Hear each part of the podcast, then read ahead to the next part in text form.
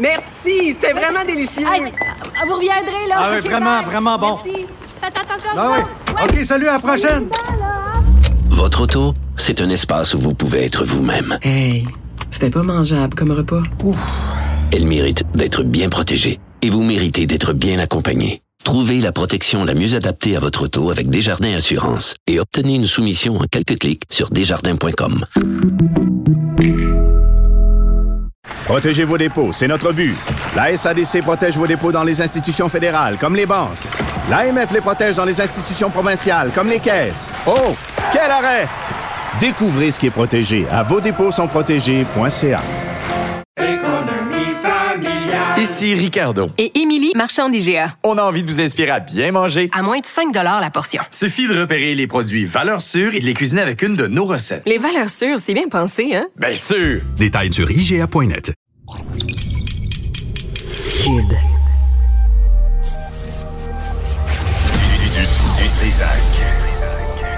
Du, du, L'original.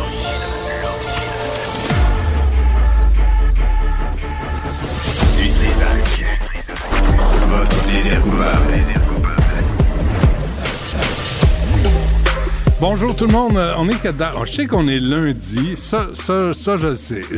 On est le 22 janvier. Merci euh, Florence. Florence est toujours là pour nous attraper quand on est en train de tomber. Jean-François Roy, lui, il s'en fout. Lui, il m'écoute puis il dit qui se démerde, qui s'arrange. Ah, merci euh, Jean-François. Pour... Parfait. Euh, Stéphanie, bonjour. Benoît? Je sais que ta journée, toi, est entamée depuis un bout ce matin. là. Oui, depuis un petit bout avec la chronique culturelle avec Alexandre Dubé. Avec tu M. Dubé. Ben oui. Ah bon. Ben certain. Fait que t'es à l'affût de tout ce qui se passe dans de- le milieu culturel. Ben oui, parce que ça m'intéresse. Tu sais, un jour, euh, je, veux, je, veux, je veux avoir une vraie job, tu sais, comme euh, comédien ou quelque chose de même. Oui. Bon, euh, on aura Martine Ouellette vers 13h parler d'Hydro-Québec. Parce que là, on a l'impression que. Non, je refais pas M. Fitzgibbon, mais tu sais, ça se décide entre. Ça s'en venait, je Michael Sabia, puis. Euh, bon, c'est moi qui décide. Euh, tu sais, là, tu dis, attends une minute, là, ça nous appartient Hydro-Québec. Là, je pense qu'on a un mot à dire sur les décisions. Euh, on va faire ça vers. Vers euh, 13 heures. Et le quartier chinois, on avait reçu en septembre Phil Chou, qui est un père de famille qui, qui amenait sa petite fille à garderie le matin dans le coin du complexe Guy Favreau, puis qui devait changer d'itinéraire régulièrement parce qu'il croisait des vendeurs de drogue, il, vend, croisait des, euh, des clients, puis des putes, puis de, la criminalité, puis des- des incivilités. Puis la petite fille, elle se promenait à travers ça, puis lui, il voulait lui épargner ça. Il a vu un type se faire poignarder. Dit, là, euh, quartier chinois, parce que là, il y avait un centre, un refuge pour, pour sans-abri, mais tout le monde disait, c'est, c'est, il n'y a pas de surveillance, ça, ça dégénère. Ben, on va revenir avec Winston Chan, qui est un entrepreneur euh, à qui j'ai déjà parlé aussi euh, à l'époque de la COVID-19 là, et tout le, tout le racisme euh, envers la communauté asiatique et chinoise. Donc, euh, c'est ce qui s'en vient. Mais d'abord et avant tout, Pierre-Hugues Boisvenu est avec nous, sénateur conservateur. Monsieur Boisvenu, bonjour. Benoît, bonne journée. Bonne journée aussi à tous les gens qui sont avec nous. Surtout, bonne année 2024 à toute votre équipe et aux auditeurs de Cube. Vous, là, c'est, euh, on va s'en reparler quelque part en février, là, on va choisir une date, euh, mais, mais c'est fini, là, vous punchez votre carte, là, le Sénat, là, 14 ans, puis la titre d'attitude, vous partez. Je vais avoir mon 4% effectivement, le 11 février à minuit. Le, euh, méritez-vous? Non, je pense que oui, que les résultats que, les résultats que je vais livrer éventuellement sur votre émission, vous allez voir que je pense que c'était un 14 ans très bénéfique pour les victimes, Absolument. malgré les huit dernières années avec le Parti libéral que, que ramolli sur à peu près toute la ligne. là. Ouais, on va on va s'en reparler euh, Pierre-Hugues à, à ce moment-là euh, quelque part en février. Mmh. Mais aujourd'hui, là, hier, je lisais ça, puis vous a- vous en, vous en avez pété une solide parce que il y a présentement un rassemblement à l'hôtel euh, Queen Elizabeth ici à Montréal du cabinet de Justin Trudeau, toute la gang de libéraux qui euh, font une, rem- une mise au point pour savoir pourquoi les gens sont tannés de leur euh, de leur politique. Mais il y a aussi là-dedans ce qu'on annonce, un sommet sur les vols de voitures qui, aura lieu le 8 euh, février, je pense, à Ottawa. Et vous, vous dites, attends une minute, là, on fait un sommet sur les vols de chars, mais pas sur... les féminicides, sur la violence conjugale. On parle de 50% d'augmentation dans les autos volées, surtout au Québec, et euh, on parle de 60% d'augmentation des féminicides au Canada au cours des quatre dernières années. Et là, on mobilise quatre ministres pour annoncer un super sommet sur les voitures volées. On veut mobiliser les corps policiers, on veut mobiliser les gouvernements provinciaux, on veut mobiliser les villes pour faire mettre un, un stop à ces vols-là, alors que depuis huit ans, on demande de mobiliser les mêmes gouvernements pour intervenir au niveau de la violence conjugale on parle, au, au, Benoît, au-delà de 100 000 victimes en 2022. C'est énorme. Euh, quand on parle de 60% d'augmentation des féminicides, moi, ça m'a révolté pour des bagnoles volées où, dans le fond, la victime a été compensée par son assureur, mmh. alors que lorsque c'est un féminicide, on laisse tomber souvent les victimes, on s'occupe pas des survivants, il y a des victimes par ricochet, les traumatismes sont pas mal plus grands que se faire voler son auto dans la cour chez eux. Je, je n'en reviens tout simplement pas de la valeur que ce gouvernement-là met dans la carrosserie, alors qu'il met très peu de valeur dans la vie des femmes assassinées. Moi, c'est, j'avais raison de péter une coche, je pense. Ouais, ouais, non, je suis d'accord avec vous. En passant, en parenthèse, là, ce sommet, invitez donc le port de Montréal. Si vous voulez savoir par où passent les voitures volées, puis par où passent les containers, ça prend pas un prix Nobel de l'enquête de Sherlock Holmes ou de Colombo, sacramouille pour comprendre que ça passe par le port de Montréal. Il y a de la corruption là. Si vous voulez mettre un terme, puis des sentences, M. Boisvenu, des sentences de six mois en cas de récidive pour un vol de char, si vous voulez régler ça, ça peut se régler bien vite. Là, après, on va s'occuper euh, plus au plus sacrant des féminicides.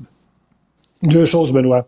D'abord, en 2014, le comité euh, des communications au transport a fait une étude sur les vols de voitures au Canada.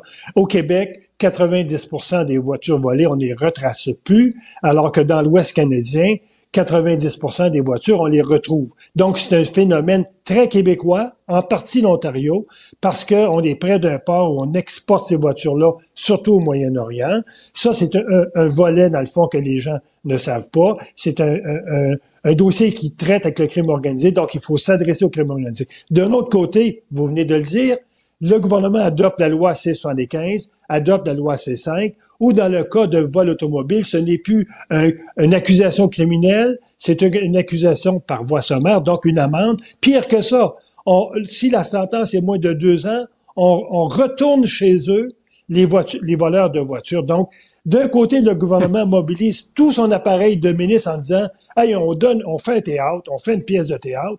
Puis de l'autre côté, on libéralise le code criminel par rapport à ces vols-là. C'est d'une hypocrisie, euh, euh, je dirais, crasse, alors qu'on devrait s'adresser surtout à la violence conjugale. J'ai le projet de loi S-205 qui était adopté au Sénat. Il est actuellement devant la Chambre des communes et les libéraux qui ont une, une grande sensibilité par rapport aux féministes et aux femmes ils ont charcuté mon projet de loi qui fait en sorte qu'aujourd'hui, ce projet de loi qui devait protéger les femmes n'a presque plus de contenu euh, protecteur pour les femmes. Donnez-nous un exemple de la charcuterie euh, en question. Là. Comment ils ont, euh, ils ont coupé des éléments dans votre projet de loi? Oui. Un exemple, mon projet de loi faisait en sorte qu'un criminel qui était devant un juge et qu'on retourne chez lui parce que on va lui donner une ordonnance de ne pas s'approcher des victimes.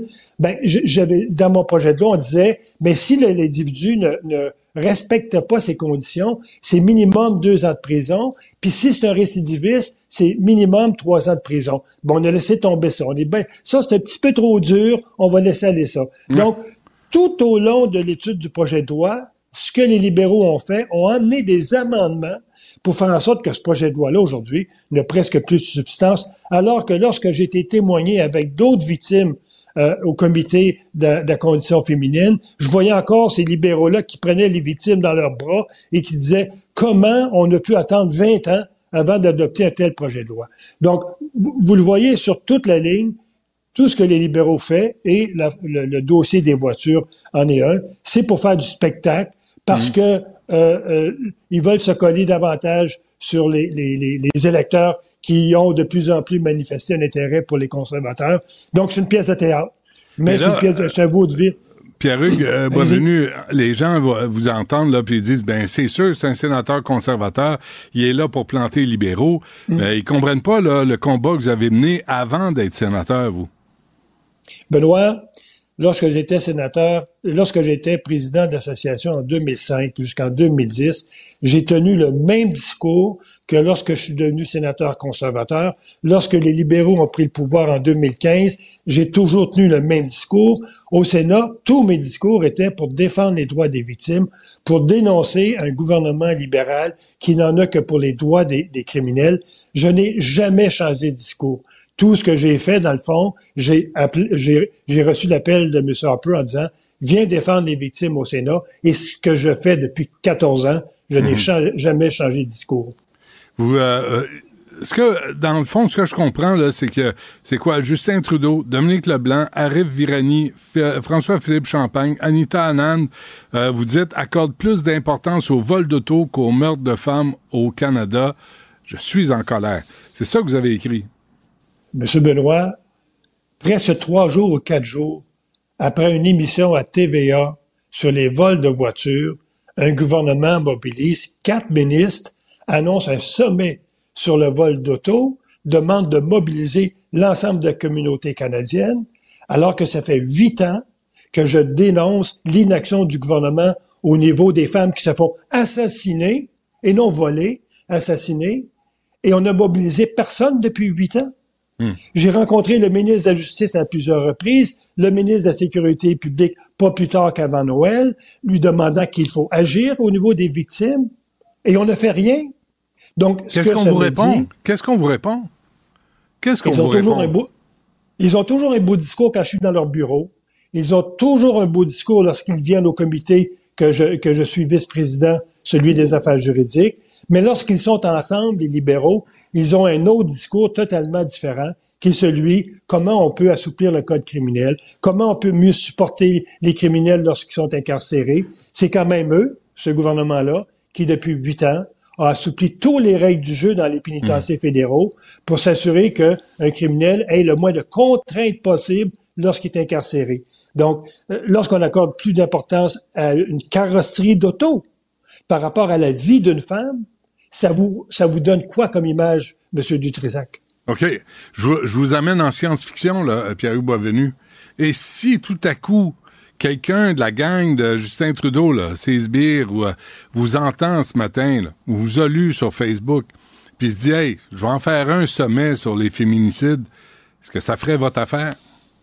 Ça fait huit ans qu'on le demande, Monsieur euh, Dutrézac. J'ai déposé quatre ou cinq projets de loi au Sénat au cours des dernières années. Il y en a encore qui sont à l'étude pour faire en sorte qu'on protège davantage les femmes, qu'on fasse en sorte que les hommes aillent chercher de l'aide, donc en obligeant d'avoir des thérapies.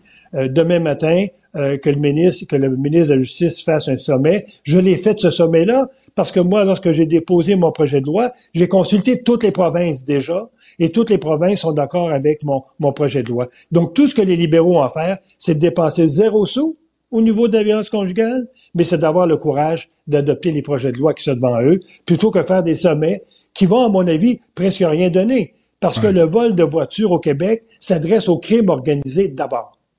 Quatre ans pour étudier un projet de loi? Quatre ans? M'avez dit ça? Quatre, cinq ans? Oui. Sérieusement? le, le projet de loi, le projet de loi sur la violence conjugale, ça fait la troisième fois que je le dépose. Et euh, s'il est adopté, il va avoir pris exactement presque cinq ans, presque quatre ans avant qu'il soit adopté. Et ça touche un phénomène tout à fait euh, insidieux, qui est euh, les femmes assassinées au Canada. Et je rappelle, augmentation de 60% au cours des quatre dernières années. Est-ce que M. Poiliev a lu votre message? Est-ce qu'il est au courant de vos démarches? M. Poliev euh, connaît bien mon agenda politique et il sait que les projets de loi qui sont devant le Sénat, qui sont possiblement pas adoptés, mon projet de loi qui est devant la Chambre des communes, qui sera possiblement adopté avec euh, la moitié de son contenu, euh, il s'est engagé, s'il est élu, à reprendre tous ces projets de loi-là et à les adopter sans amendement. Pierre-Hugues Boisvenu, sénateur euh, conservateur, reparlons-nous euh, février pour faire le bilan de ses 14 ans au Sénat. Je pense que les gens ont besoin de savoir à quel point, quand il n'y a pas de volonté politique, là, c'est facile de se traîner les pieds et d'étouffer toutes ces initiatives euh, pour, euh, pour essayer d'amener un peu de justice. Puis effectivement, je suis d'accord avec votre sortie, là. Un sommet sur les vols de voitures, je veux bien, mais un sommet sur la violence conjugale, sur les féminicides, il me semble que ça urge au plus sacrant. Ça urge parce que 2023 va être encore une année record par rapport aux assassinats de femmes au Canada. Ah oui. Merci. À la prochaine. Ça fait plaisir. Bonne journée à vous. Bonne journée à tous les auditeurs.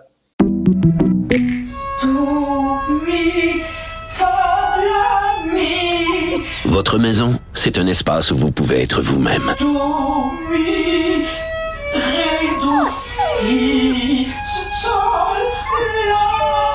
Elle mérite d'être bien protégée et vous méritez d'être bien accompagnée. Trouvez la protection la mieux adaptée à votre maison avec Desjardins Assurance et obtenez une soumission en quelques clics sur desjardins.com. Protégez vos dépôts, c'est notre but. La SADC protège vos dépôts dans les institutions fédérales, comme les banques. L'AMF les protège dans les institutions provinciales, comme les caisses. Oh, quel arrêt! Découvrez ce qui est protégé à vos dépôts sont protégés.ca. Mes récompenses Sonic, c'est le programme qui désire exaucer tous tes souhaits. C'est simple. Plus tu utilises ta carte du programme Mes récompenses Sonic durant les mois de mars et d'avril, meilleures sont tes chances de remporter 5000 dollars pour réaliser tes plus grandes folies. Visite l'une de nos stations Sonic et comble tes envies. Les rencontres de l'art. Lieu de rencontre où les idées se bousculent. Où la libre expression et la confrontation d'opinions secouent les conventions. Des rencontres où la discussion procure des solutions. Des rencontres où la diversité de positions enrichit la compréhension. Les rencontres contre de l'art. Alexandre Dubé est avec nous. Vous pouvez l'entendre le matin. C'est pas juste un joli minois, c'est euh, une voix de Cube Radio. Alexandre, bonjour. comment euh, comment tu réagis à cette sortie de Pierre-Hugues Boisvenu qui dit hey, les vols de voitures, on veut bien là, mais euh, les femmes qui perdent leur vie ou qui se font euh, matraquer, euh, battre, il me semble que ça mérite un sommet aussi. Il a entièrement raison. Il a entièrement raison. C'est vrai, là. Puis on le voit, on le voit dans l'actualité, là. Euh, L'année passée, c'était épouvantable. Euh, le nombre de drames que, que, que j'ai personnellement annoncé à la télévision ou à la radio, c'était épouvantable. C'est épouvantable, là, ce qu'on est en train de vivre. Il y a, des Boisvenu raconte qu'il a essayé de rassembler ces ministres-là. Mais les ministres sont disponibles pour dire, oh, puis ah, on s'entend-tu que règle le port de Montréal, tu vas régler une partie, règle le port de Montréal et le crime organisé, tu vas régler le problème de vol de voitures au Québec. Ouais. Il y a un phénomène en politique qui s'appelle la mise à, à l'agenda, Benoît. C'est lorsque, par exemple, un, un enjeu est porté, puis il y, a, il y a, par exemple, la lumière de l'actualité qui est braquée sur le sujet, et là, ça devient une priorité pour un, un gouvernement, par exemple, ou un premier Mm. ministre. Dans le cas des féminicides, je comprends pas pourquoi on n'accorde pas davantage de priorité à ce sujet-là. Et moi, Pierre-Hugues Boisvenu, pour, pour qui j'ai beaucoup de respect, une personne qui a vécu son lot de drames aussi dans sa vie et qui euh, est au Sénat, donc pour continuer aussi le, le- le combat et faire avancer certains dossiers. Il a entièrement raison. Je veux dire, si par exemple un sommet est organisé pour les vols de voitures, puis il le soulignait là, après des, des reportages, par exemple, de JE ou du bureau Mhm. d'enquête, ah, tiens donc, là, là, ça devient comme une priorité le vol de voiture, alors qu'on avait un peu l'impression qu'il y avait une espèce de lassitude. Là. Tu sais, si tu fais voler ta voiture, bon nombre de témoignages qu'on pouvait lire et entendre, euh, tu sais, euh, pense pas là, que là, il va y avoir un déploiement extraordinaire pour aller chercher votre véhicule là, si vous vous faites voler votre, votre euh, Honda CRV ou votre, votre Toyota Highlander. Là, tu sais. C'est vrai que les gangs, là. C'est comme, les ah, gangs, bon. les gangs s'appellent aujourd'hui Alexandre, ils disent Hey my God, on va arrêter de voler des chars. Justin et sa gang de sbires sont rassemblés à l'hôtel Queen Elizabeth. Ils vont nous mettre au pas, ça va être sérieux. À partir du 8 février, attention, là, ça sera fini le vol de voiture. Ah non, non, c'est ça. Mais, tu sais, euh, pour ce qui est de la violence euh, faite aux femmes, des féminicides, toi et Mm. moi, on, on a eu dans le passé ces discussions-là, mais c'est important de le rappeler, tu sais, le, le manque de ressources. Tu sais, que ce soit pour les, les femmes euh, qui ont besoin d'aide, pour les hommes en détresse aussi, euh, quelle est l'ampleur des listes d'attente dans les organismes?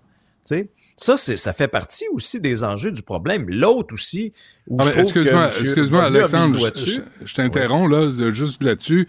Et les conditions de travail des travailleuses qui s'occupent de ces femmes qui vivent la violence conjugale. Travailler le soir, travailler la fin de semaine, travailler les jours fériés à des, à des salaires qui sont pas reluisants, là, sincèrement. Et après ça, ben, on se demande mais pourquoi on réussit pas nécessairement à recruter ou quoi que ce soit. Mais tu sais. Benoît, l'autre point qui est important, c'est la peine aussi pour les, euh, les criminels. là. On a tendance au Canada à être tellement là, com- tu sais, tellement clément, à donner mille et une chances à des gens, pourtant, auxquels, quand on regarde le dossier, tous les drapeaux sont au rouge, mais là, on est dans une société où la réinsertion, la réhabilitation, les droits des détenus, tout ça est tellement important. Faut pas oublier les victimes. Moi, moi mon, mon, mon cœur est, est définitivement du côté des victimes.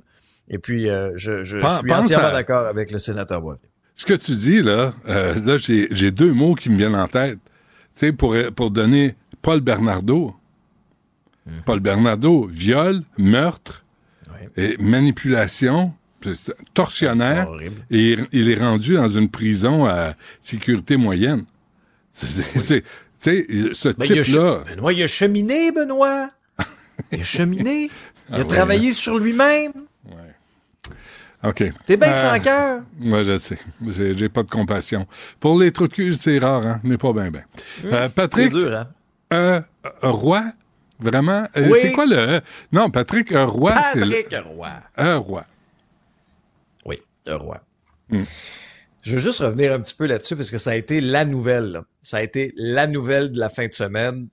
Pas grand monde qui a vu venir cette nouvelle-là. Moi, je suis pas un, journaliste sportif. J'observe un peu la, société, mais moi, j'étais content. Comme Québécois, je suis content de voir que ce gars-là, enfin, après tu c'est un peu un purgatoire de sept ans dans la Ligue nationale de hockey depuis son passage avec l'Avalanche du Colorado. Ça s'était mal terminé. C'est chicané avec Joe Sakic, son, ancien coéquipier. Il il est parti. Puis là, après ça, on se disait, ben, à quel moment il va pouvoir revenir dans la Ligue nationale de hockey? Après un an, deux ans, il va bien avoir un coup de téléphone. Ça aura pris plus de sept ans, Benoît. En attendant, tu vas me dire qu'il n'a pas chômé. C'est clair. Euh, Patrick Roy, c'est un gagnant. C'est un gagnant quand c'était un joueur. C'est un gagnant quand, euh, ou, ou quand il a été entraîneur dans la Ligue nationale de hockey. Souviens-toi, il avait remporté le titre du meilleur entraîneur. Puis ça a été un gagnant aussi dans le junior avec la cerise sur le Sunday le printemps dernier avec les remparts de Québec. Alors, te dire à quel point je suis content de voir ce gars-là de retour derrière un banc. J'aurais aimé le voir, par exemple, euh, un peu plus près de nous. On, je comprends qu'il y a eu une occasion manquée avec le Canadien.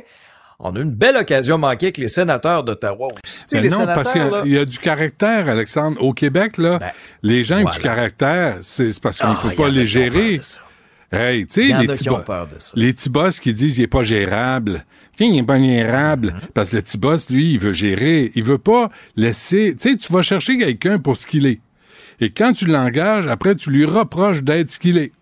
Et Patrick Roy, c'est ça, là. C'est ça. C'est un gars qui a de la poigne, qui est là pour gagner, qui est pas là pour niaiser, puis se pleurnicher comme les millionnaires de 23 ans qu'on connaît présentement avec le Canadien de Montréal, qui sont sixième sur un classement dans l'Atlantique sur huit. Puis c'est une équipe de jambons qui se traînent les patins, qui ont perdu 9-4 sa- samedi. 9-4, ça gramouille. Depuis quand tu joues au basketball dire- au Centre Bell? me doit me dire que les millionnaires des Highlanders avaient intérêt à patiner un moyen temps lors de leur premier entraînement avec Patrick Roy parce que ça sifflait. J'ai hein? rarement vu ça, moi. C'était une belle intensité. Ça sifflait, ça criait, ça encourageait. Il patinait quasiment plus vite qu'eux autres. Il frappait Ouais. son bâton sur la glace. Mais c'est ça, Patrick Roy. C'est un entraîneur qui est intense, qui est impliqué, qui est passionné. En connais-tu beaucoup, toi, des multimillionnaires là, qui auraient passé sept ans dans le junior à Mm. faire le Québec en autobus? En connais-tu? J'en Mais connais c'est pas. quoi? Ce qui est scandaleux, c'est qu'il a fait ses preuves. Il a passé les échelons. Martin Saint-Louis débarque, c'est un pee-wee. C'est un pee-wee, là. Il a jamais entra- il a jamais coaché. Il devient un grand le- joueur, grand, un immense joueur, avec un immense talent. Mais, pff, 2 sur 10 comme entraîneur. Puis on le voit jusqu'à maintenant. Premier match de Patrick Roy, victoire. Premier match de Martin Saint-Louis, hmm, défaite. Les deux avaient des équipes de, de pas bien bons, là. Mais il y en a un qui fait quelque chose avec. Et l'autre, il dit la chaîne a débarqué. Merci pour l'analyse scientifique. Mais Benoît, tu sais, Lou Lamoriello, qui est directeur général, président des Highlanders de New York, ça, là, c'est un vieux renard, ça. Lou. Lamoriello, ça, il a à peu près 134 ans. là, je je fais à peine une blague. Il y, a, il y a 81 ans, il est dans le hockey depuis toujours. C'est un homme très respecté, très, très traditionnel aussi. Et c'est Lou Lamoriello, c'est quelqu'un qui a toujours eu du respect pour les, les anciens Canadiens. Il y a comme un- une espèce de pipeline entre le Canadien et Lou Lamoriello. Pense à Pat Burns, pense à Larry Robinson, euh, pense à Jacques Lemaire qui est encore dans l'entourage de Lou Lamoriello. Il a été consulté d'ailleurs sur, euh, sur l'embauche de, Patrick Roy. Et là, ben voilà, voilà Patrick Roy. Ça, c'est un drôle de duo, je trouve, Lou Lamoriello et Patrick Roy. Euh, un est très, très, très traditionnel, très rigide. Patrick Roy est très flamboyant. Mais c'est-tu quoi? J'ai l'impression que ça va marcher. Cette équipe, cette équipe-là, on saura s'en reparler à la fin de la saison, mais j'ai l'impression que cette équipe-là va nous surprendre. Et euh, de ce que j'en comprends en te regardant, euh, t'as toujours pas reçu d'offre de contrat de Lou Lamoriello, là, toi qui portes toujours là, la, la barbe de bûcheron. Ah oui, non, c'est la barbe euh, temporaire. Je porte pas de barbe, Tu moi, vois, moi, Alex. je suis prêt, moi. Ouais, Moi, toi, t'es prêt à prêt, être moi, à engagé. recevoir T'es- une offre de contrat. T'as toujours été très Clean propre cut. de ta personne. Ouais, clean cut. Ouais, Voilà. ouais. Moi, j'ai pas une barbe, c'est juste que je me rase plus. Pas pareil, c'est comme ça C'est me la plus. Ouais, non, c'est juste ça. C'est comme chaque matin, ah fuck, c'est c'est trop long, tu sais. Fait que euh, c'est un choix personnel. Mais si tu me dis que c'est pas joli, je vais l'enlever, hein. Drette là. Parce que- Ah, tu vois, je la garde. Très, On, se- on se reparle demain, puis on parlera de tes- les conditions routières demain avec tes amis euh, au- automobilistes. Eh oui, OK, parfait. Dans le prochain épisode, là, je vais vous raconter une anecdote. Je sais pas si c'est parce que j'ai croisé les électromobilistes les plus négligents en fin de semaine ou les plus innocents, là. mais sincèrement, c'est pas fort. Ça, c'est mettre la table, mon ami. Fait qu'on se reparle demain. Merci. Salut. plaisir. Bonjour, je peux prendre votre commande? Oui, je vous prendrai le sandwich, le délice du Sud. Par contre, j'enlèverai le poulet, l'ananas, les oignons puis le fromage feta. Votre auto, c'est un espace où vous pouvez être vous-même. Euh, donc vous voulez juste le, le pain et la sauce? Oui, monsieur. Elle mérite d'être bien protégée. Et vous méritez d'être bien accompagné. Trouvez la protection la mieux adaptée à votre auto avec Desjardins Assurance et obtenez une soumission en quelques clics sur desjardins.com. Du. Peu importe la manière qu'il choisit de s'exprimer, ses opinions sont toujours aussi saisissantes. Vous êtes mordu de politique, ben vous êtes à la bonne place. C'est politique à fond aujourd'hui à Cube. On a reçu Éric Duhem ce matin du Parti conservateur du Québec dans l'épisode de Mathieu Bock-Côté. Martine Ouellette, chef de Climat Québec, Québec s'amène dans quelques minutes dans l'émission de Benoît pour parler euh, d'Hydro-Québec. Une première capsule de trois. D'ailleurs, je pense que ça va être euh, hyper, euh, Mhm. hyper intéressant. Moi, je serais curieuse de parler du fameux délestage qu'on qu'on parle. Je ne sais pas s'il y a un plan d'élaborer là-dessus. Qui on déconnecte en premier? Qui, Elle a été ministre, Martine Ouellet, tu sais, puis euh, tout le monde critique sa personnalité. C'est drôle, hein? On critique pas autant les hommes en politique. Mais Martine Ouellet est toujours critiquée sur sa personnalité. Elle a sa personnalité. Moi, j'en connais une gang de bonhommes en politique désagréables qu'on n'a jamais critiqué comme ça à ce point-là. Bref, on, le va, on va lui parler vers 13h. Effectivement, vers 13h. Et Bruno Marchand, maire de Québec, sera en studio avec Yasmine cet après-midi pour réagir évidemment sur plusieurs dossiers, dont les commentaires de Pierre Poilièvre. Donc, on a vraiment tout un lundi. Restez branchés avec nous. Puis si vous voulez voir les invités en studio, ben, il faut s'abonner évidemment à la chaîne Cube Télé. Ouais. Est-ce que Bruno Marchand est compétent pour répondre aux questions? Tu tu- Non, c'est une blague. C'est juste une blague. C'est une gros. Je veux pas sens. faire de trouble. Je veux pas faire de trouble. Mais des, des questions que je me pose, c'est tout. C'est légitime de se poser des questions, Merci. Benoît. Donc, euh, pour, euh, pour voir nos, nos, nos invités, nos entrevues, tous nos contenus, en fait, maintenant, vidéo, là, ça se passe seulement sur la chaîne de Cube. faut s'abonner, ça fait partie des chaînes spécialisées. Par contre, vous allez retrouver, évidemment, tous nos contenus audio en ligne au cube.ca, section radio, ou encore sur l'application Cube. Super facile. là. Tu sais, si vous quittez pour le bureau, si vous, euh, si vous partez en auto, 10 Siri, jouez Cube Radio. Ça fonctionne à tout coup. Vous embarquez en direct avec nous et je vous invite à réagir constamment euh, par courriel au euh, studio à commercial cube.radio. On veut savoir ce que vous pensez des sujets d'actualité ou encore par texto au 1-877-827-2346. Isabelle est en train de vider sa maison qu'elle a vendue grâce à l'accompagnement de l'équipe de Duproprio. Elle quitte avec la fierté d'avoir vendu son espace elle-même. Duproprio, on se dédie à l'espace le plus important de votre vie. Un message d'Espace Proprio, une initiative de Desjardins.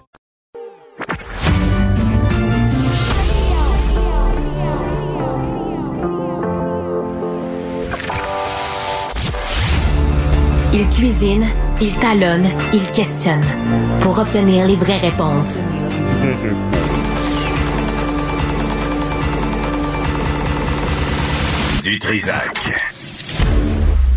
En septembre dernier, on avait reçu un citoyen du euh, quartier chinois, Phil Chou, euh, qui dénonçait les incivilités et la criminalité autour du complexe Guy Favreau, le palais des congrès. Il promenait sa petite fille, puis il devait faire des détours, parce que des fois, il y avait des vendeurs de drogue, il y avait des clients de prostituées, il y avait... C'est pas, pas correct de demander aux gens de vivre dans ce contexte-là. Et disons que la, la mairie de Montréal n'était pas tellement intéressée à régler le problème parce qu'il y avait un refuge d'urgence pour sans-abri au complexe Guy Favreau, ouvert de mai 2020 à fin 2023. Et ça s'est rendu à Verdun en passant bonne chance Verdun avec euh, ce refuge. Avec nous, il est entrepreneur et citoyen engagé à la revitalisation du quartier chinois Winston Chan. Winston, bonjour. Merci d'être avec nous. Bonjour, ça fait un plaisir de te revoir. Ben oui, euh, on s'était parlé au frontières sur le racisme hein, que la communauté asiatique, la communauté chinoise vivait à l'époque, euh, au moment de la COVID-19. Puis euh, j'ai fait l'entrevue avec Phil Chou, qui est un citoyen, je sais pas si vous le connaissez, Phil Chou, mais... de, mais de, nom, seulement. De nom. Mais tu sais, il est avec sa femme, est avec sa petite fille, puis il voit un gars se faire poignarder, il change de de, chemin pour aller à la garderie. Qu'est-ce qui se passe dans le quartier chinois, Winston? Euh, ben, depuis la pandémie, euh, depuis euh, qu'on a ce refuge justement au, au, complexe Guy Favreau, parce que pour les gens qui, pour qu'ils comprennent, le complexe Guy Favreau est situé dans le quartier chinois. Mm-hmm. Et, et il, y a, on a vu une augmentation de, de personnes sans abri, d'itinérants, mais aussi de, criminalité. Là. On voit aussi des personnes qui vendent euh, la vente de drogue, de trafic de drogue. Mm. Et euh, on voit aussi beaucoup de commerçants, des employés des commerçants euh, qui, qui se plaignent, ainsi que les, les résidents là, dans le cadre chinois aussi.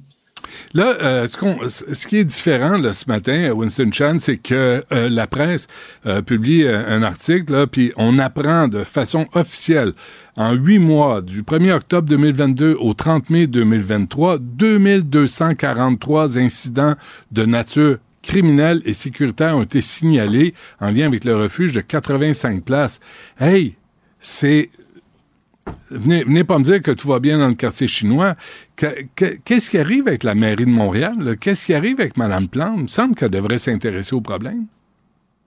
Mais c'est un problème vraiment sérieux. Là. Euh, moi, j'ai entendu toutes sortes de, choses, là, toutes sortes d'incidents qui étaient, qui arrivés. Par exemple, euh, concrètement, euh, Winston, par exemple, ce genre d'incident-là, qu'est-ce que ah, vous avez entendu? Ben, on a entendu des gens qui ont, qui ont déféqué, qui urinent.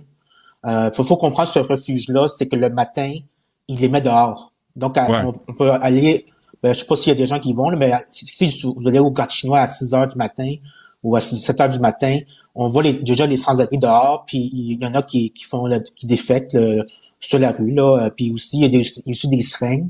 Euh, aussi qui se promènent un peu partout. Donc c'est très dangereux parce qu'il y, a des, il y a des familles qui vivent dans le quartier chinois.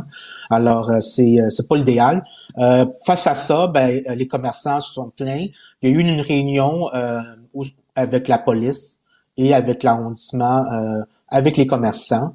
par la suite, il y a eu une autre rencontre avec les citoyens et les commerçants.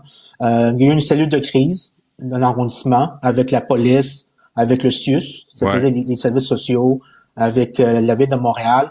Euh, ils essayent de répondre euh, le, mieux qu'ils peuvent. Mais moi, je pense que on, adresse vraiment le symptôme. On ne règle pas vraiment la cause. Je pense que ce que ça prend, c'est vraiment faut trouver une stratégie pour euh, aider les gens de sortir de la rue, ces, ces gens-là. C'est ça vraiment le, parce qu'on voit le même problème dans le village, on le voit dans le centre-ville de Montréal. Euh, donc, c'est un problème qui est, qui est, partout à Montréal, qui est partout au Québec, au fond. Euh, même dans les villes comme à Granby aussi, on, voit ce problème-là. donc, c'est partout euh, au Québec. Là. Ouais. Mais en même temps, est-ce qu'il y a une réaction différente dans le quartier chinois en termes de euh, de, de, dénonciation de ce qui se passe de la part des résidents, de la part des commerçants. Est-ce qu'on ose aller de l'avant puis dire, écoutez, là, là, nous aussi, on paye des taxes, on paye des impôts, on veut un quartier sécuritaire, euh, on l'entend dans le village, on l'entend un peu partout. Euh, je trouve qu'on l'entend moins, ces revendications-là, euh, dans le quartier chinois. C'est pas un blâme, là. C'est juste une constatation. Ben, je pense que je sais que sur, sur, le terrain, les commerçants, les résidents euh, essaient, d'appeler la police. Souvent, ils se, ils sont pas pris au sérieux. Puis après, ils disent, ben, ça sert à rien d'appeler la police, même ah si ces incidents-là continuent. Donc, il y, a une, il y a une perte de confiance avec la police. Donc, on a essayé de, de faire des rencontres là l'année passée, l'été passé, de, de mettre en contact avec la police, de créer une rebâtir une lien de confiance. Euh, mais tu sais, en nous puis moi, puis c'est que avec la ville, ils ont, ils ont des limites là. Ils peuvent pas tout faire. Mm-hmm. C'est ça, c'est ça la situation. Euh, moi, je pense que pour ça prend plus de plus de financement de Québec, mais aussi aussi d'avoir plus de services sociaux, plus d'accompagnement, parce qu'il y a beaucoup de gens qui ont des problèmes de santé mentale. Euh, parmi les itinérants, puis c'est un des problèmes ici. Donc, c'est plusieurs problèmes, toxicomanie, santé mentale, euh, manque de logement. Donc, c'est plusieurs problèmes en même temps qu'il faut, qu'il faut attaquer. Mais est-ce qu'on a le droit de dire que là, donné, c'est pas les itinérants, c'est pas les gens qui ont des problèmes de santé mentale qui vont déterminer comment ça va se passer dans un quartier? Mais là, c'est comme si on était devant un fait accompli qu'on pouvait rien faire. Mais on peut les encadrer, on peut les aider, on peut les retenir, on peut les arrêter s'ils commettent des crimes.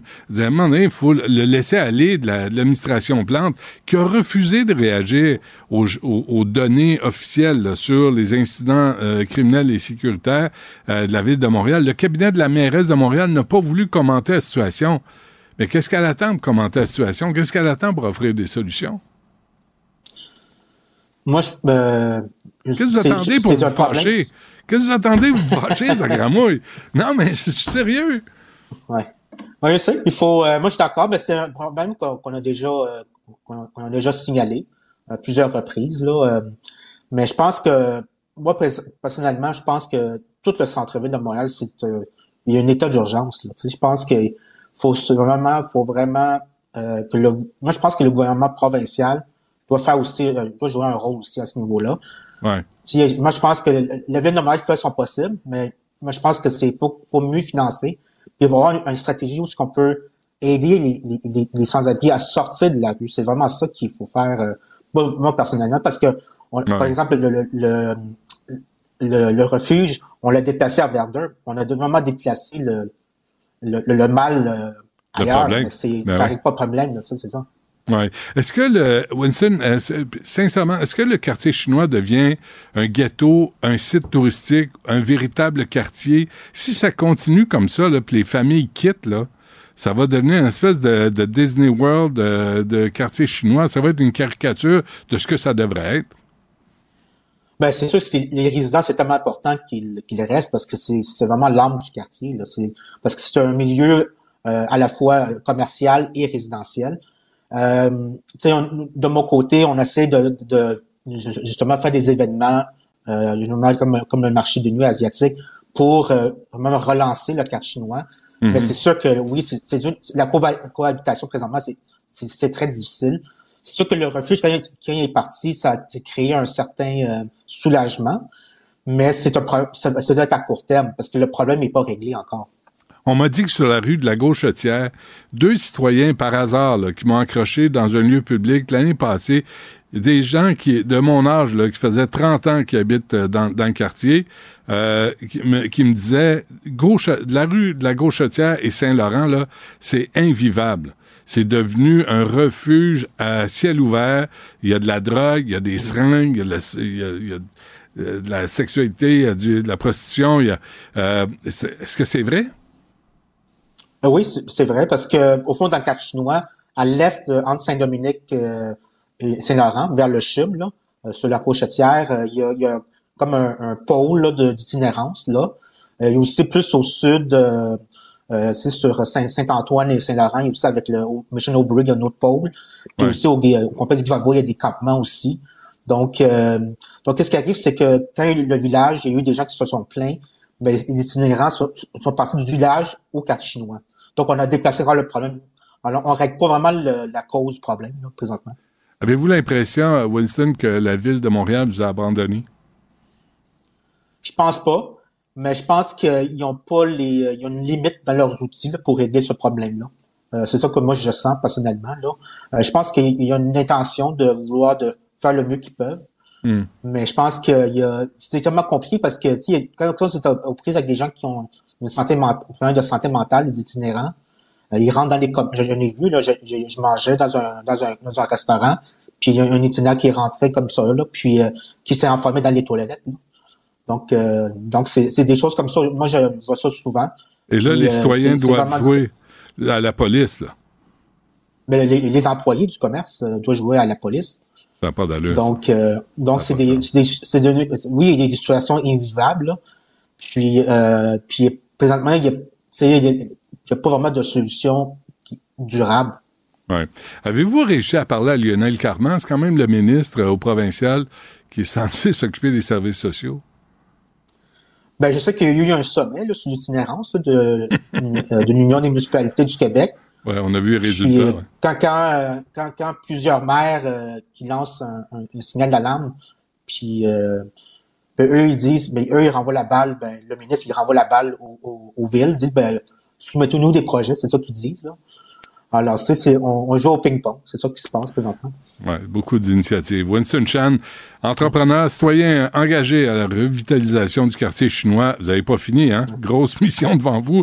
Euh, là, je sais pas s'il y a autre chose, n'hésitez pas, là, faites-nous signe, euh, Winston. Merci de nous avoir parlé. Merci, Benoît. Salut.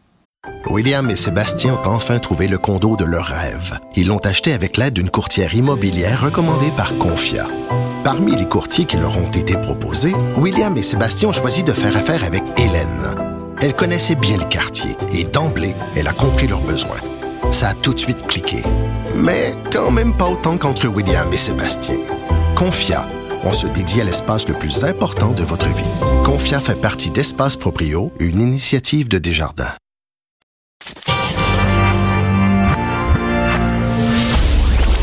Trisac.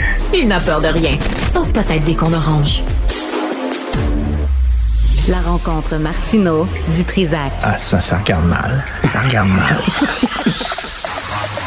Il commente l'actualité dans le calme et la sérénité. Arrête de te plaindre, arrête de chialer. Une génération de flambous, de mollassons. Des propos sérieux et réfléchis. Tu me niaises-tu? Ben oui. Brut de bouche. La sagesse en bouteille. bouteille. Bon, Charles, comment ça va? On va te parler de ton sujet préféré. Oui. Les enfants. Ah, les enfants. Les enfants. Ah, je m'ennuie des enfants. Que- J'en ai connais-tu? pas assez. Chris- Vingt- vingt- 29. T'es rendu à 29 oui, enfants? depuis vendredi. Connus. Ils sont tous connus. Connus. Ouais, je les ai tous tagués. Connus et reconnus. Je, je sais où ils sont. Euh, euh, Chrissy Teigen.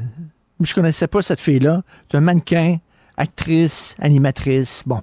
Elle anime un show de, de, de bouffe. tu la connais, toi, Stéphanie? Chrissy Teigen.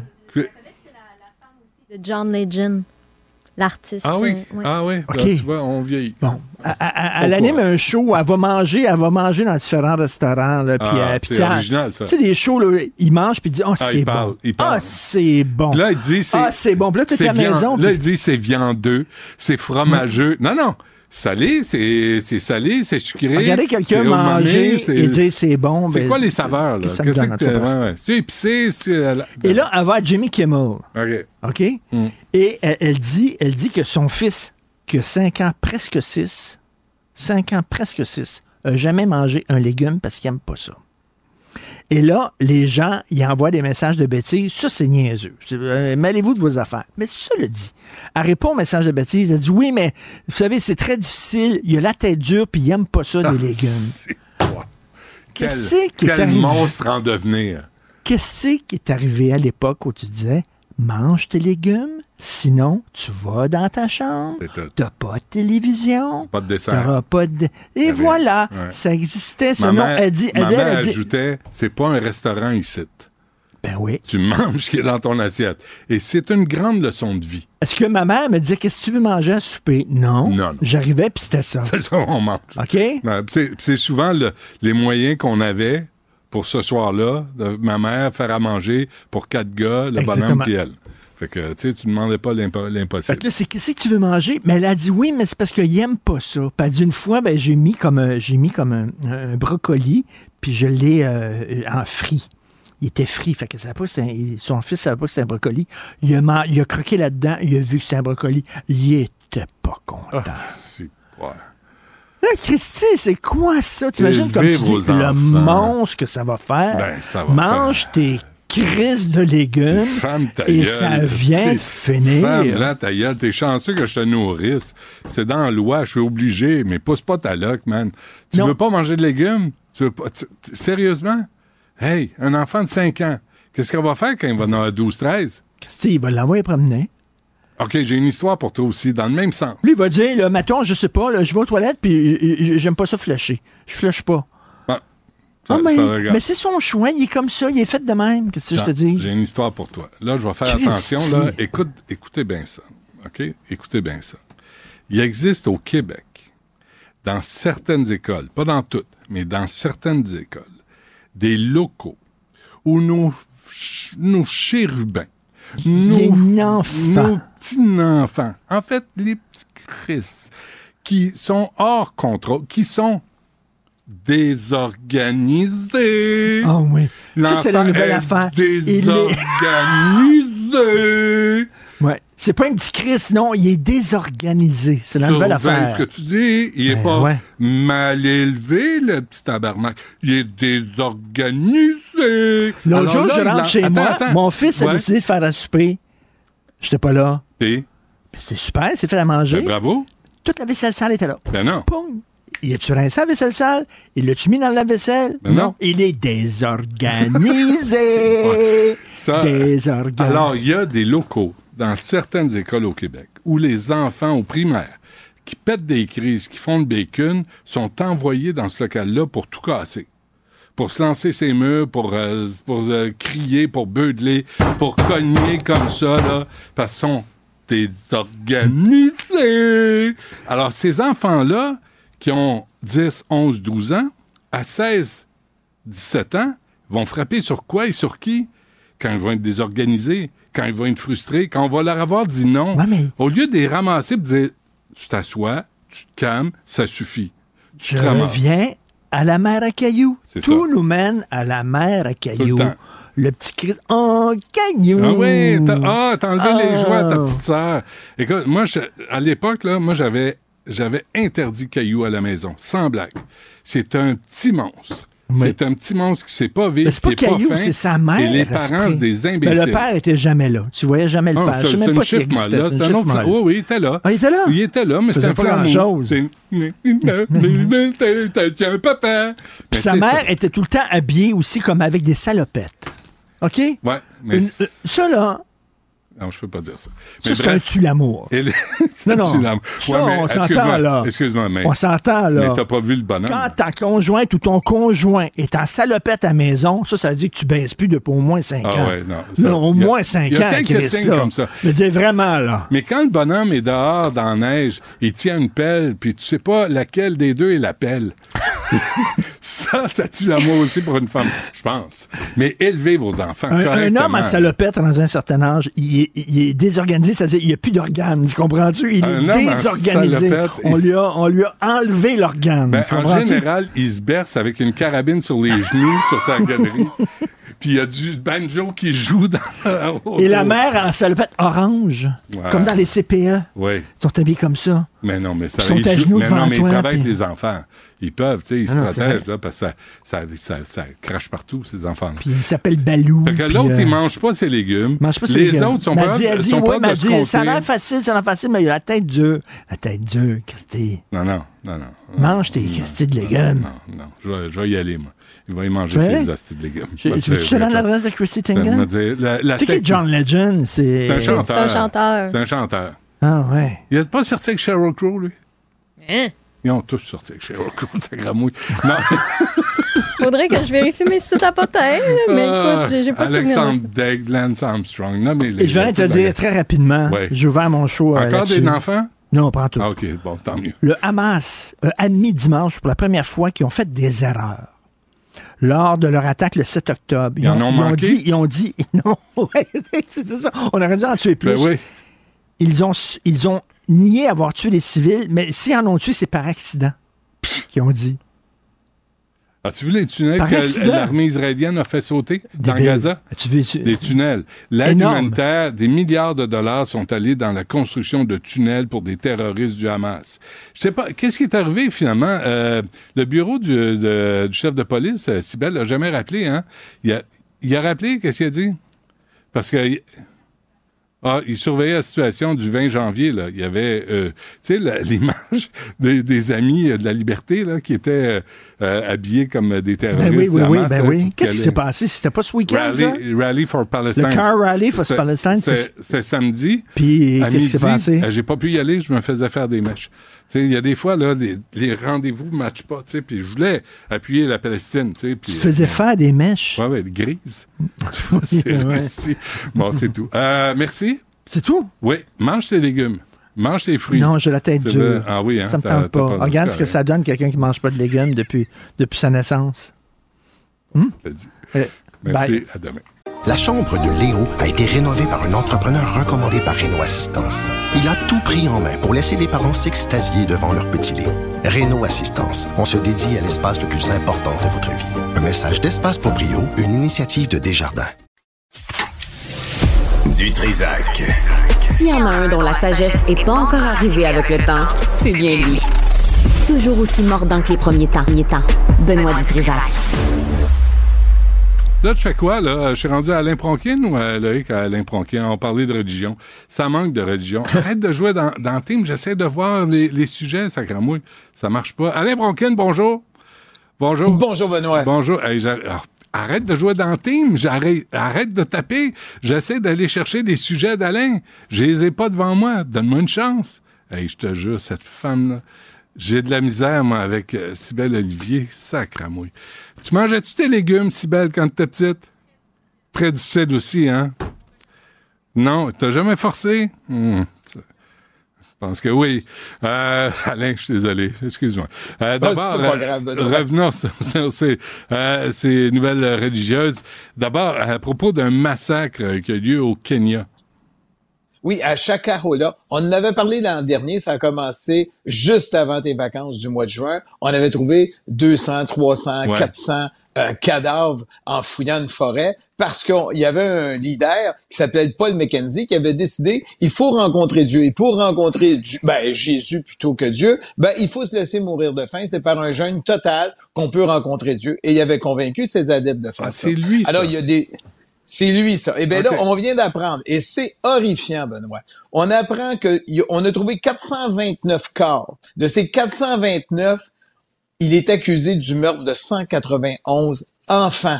Il y avait quasiment 50 des, des corps, c'était des enfants, Benoît. Et il avait dit, et, et les gens avaient dit, ses supporters, ben, ils disent, oui, mais des enfants, c'est plus facile, on les laisse au soleil. C'était horrible. Ben, il y en a 191. Il a passé en psychiatrie, parce qu'on a dit peut-être qu'il y a des problèmes psychiatriques, et on a dit, non, bonhomme, comme on dit en bon québécois, tu vas subir ton procès. Toi et les 30, 30 comparses qui sont avec toi. Euh, ce qui est à souligner, il n'est pas sorti de prison. On l'a toujours laissé en prison. On y trouve toutes sortes d'accusations. Comme il, a- il fait un an de prison parce qu'on a trouvé qu'il a produit des films pour sa prédication sans avoir les licences du gouvernement. En prison un an. J'ai l'impression qu'il ne sortira pas vivant, comme on dit, de la prison. Euh, et là, il n'est pas tout seul. Il y en a 30 qui sont accusés avec lui. Il est aussi accusé dans un autre domaine, mais toujours en lien avec ça, avec 91 autres, 95 autres de ses disciples de terrorisme. Donc, il- ça commence à débloquer. On commence le procès et je trouve ça horrible. 429 morts par sa prédication, dont 191 enfants. Et là, on commence avec le procès juste pour les enfants. 191. Je trouve ça scandaleux. Euh, laisser des enfants mourir de faim, ça n'a pas de sens, Benoît. Non, ça dépasse l'entendement, surtout quand il y en a qui ne veulent pas manger leurs légumes. Tu sais, ça, Oui. c'est- c'est vraiment scandaleux. Euh, Centre des congrès de Québec. Oui, un autre dossier qu'on avait l'an dernier durant l'été. Euh, ce qui est arrivé, euh, c'est qu'il y avait le, le, comment on dit, le Harvest Ministries International qui avait loué les le, le centre des congrès de Québec par son pasteur Art Lucier pour faire un événement. Et euh, le gouvernement, ben Madame Caroline Prou et Monsieur euh, Legault ont dit non, on annule tout ça, on ne vous loue pas ces locaux-là au centre des congrès de Québec parce que vous allez prôner euh, la violation du droit de la femme d'avoir un avortement. Vous êtes un groupe anti-avortement, on ne vous loue pas. Et ça, ça s'est décidé à trois semaines de l'événement. Le Centre des congrès a écrit à Art Lucier pour lui dire, écoutez, euh, on va vous retourner votre, euh, votre dépôt pour la location. Ben lui, il euh, s'est retourné de côté, puis a poursuivi le gouvernement pour 250 000. J'ai loué, je tiens mon événement. Et en plus, il dit, ben mon événement, c'est même pas par rapport à l'avortement. On avait d'autres sujets pour notre Église, euh, qui est une Église qui est établie en Colombie-Britannique. Et ben là, suite à la poursuite, euh, ce qu'on apprend, c'est que le 6 février prochain, il va y avoir des discussions avec un juge, euh, le juge Alain Michaud de la Cour supérieure, qui va présider une rencontre pour tenter un règlement de cette affaire-là. Euh, moi, ma seule observation, c'est que est-ce que ça veut dire que si on est un groupe qui dit on est contre l'avortement, on ne peut pas louer au centre des congrès de Québec, ben à ce moment-là, il y a, je suis obligé de dire, l'Église catholique ne pourra jamais se louer au centre des congrès de, euh, du palais de justice non, de mais, mais du, il, y a, du, des congrès. Oui. il y a des intégristes partout là, dans, dans, dans oui, il y en a les, partout. les religions. Euh, c'est rare les Oui. religions qui sont en faveur de l'interruption de grossesse et des droits de la femme en passant. Oui, il y en a pas beaucoup. Donc, on va voir qu'est-ce qu'on... Il y en a pas en a pas. Mais on va voir le 6 février. Est-ce que on va juste avoir bon, bon, on a réglé la cause puis on parle de rien, mais il y a des questions fondamentales là-dedans. Est-ce que le gouvernement peut dire je j'annule un contrat de location d'un- dans un espace du gouvernement parce que vous êtes contre les valeurs du Québec ou vous êtes contre les valeurs qu'on a dans la charte québécoise des droits? C'est un point de droit intéressant. Euh, peut-être qu'on l'aura pas, peut-être qu'on va l'avoir, mais Mm. c'est le 6 février prochain. On va voir qu'est-ce que le juge va en penser parce qu'il va sûrement donner des indications. Tu regardes ça, là, le tu- les tunnels là, que le- les terroristes du Hamas ont creusés en Israël et les tunnels à New York, là, tu dis, ah, au lieu de les envoyer en prison, en- amenez-les à Montréal, on va les faire travailler sur le métro, là, la ligne bleue, ça avance pas, cette affaire-là. On va les faire travailler. Oui, c'est ça. Oui, et à New York, c'est spécial. Il y a une synagogue où il y a beaucoup de gens qui y vont. C'est la synagogue historique de Brooklyn. Euh, c'est les euh, Lubavitch qui l'ont, qui sont pas des hassidiques, qui sont un groupe conservateur au niveau euh, de, de, de, de la religion hébreuse. Et ce qui se passe, c'est qu'on a découvert, parce qu'il y avait une instabilité des édifices autour euh, de la synagogue, c'est qu'on a découvert qu'il y avait un tunnel de 60 pieds de longueur par, par 8 pieds de largeur euh, qui était tout autour du bâtiment. Et là, on s'est posé la question, qu'est-ce qu'il fait? Alors là, les, les, les Lubavitch ont dit, ben écoutez, c'est des jeunes, euh, comment dire, des jeunes agi- agitateurs qui ont décidé de faire ces tunnels-là. On sait pas d'où ça vient, on sait pas ci, on sait pas ça. Euh, là, on a voulu faire fermer ça. Et là, évidemment, on a voulu fermer les murs parce qu'ils ont fait des tunnels au travers des murs pour se rendre à la synagogue.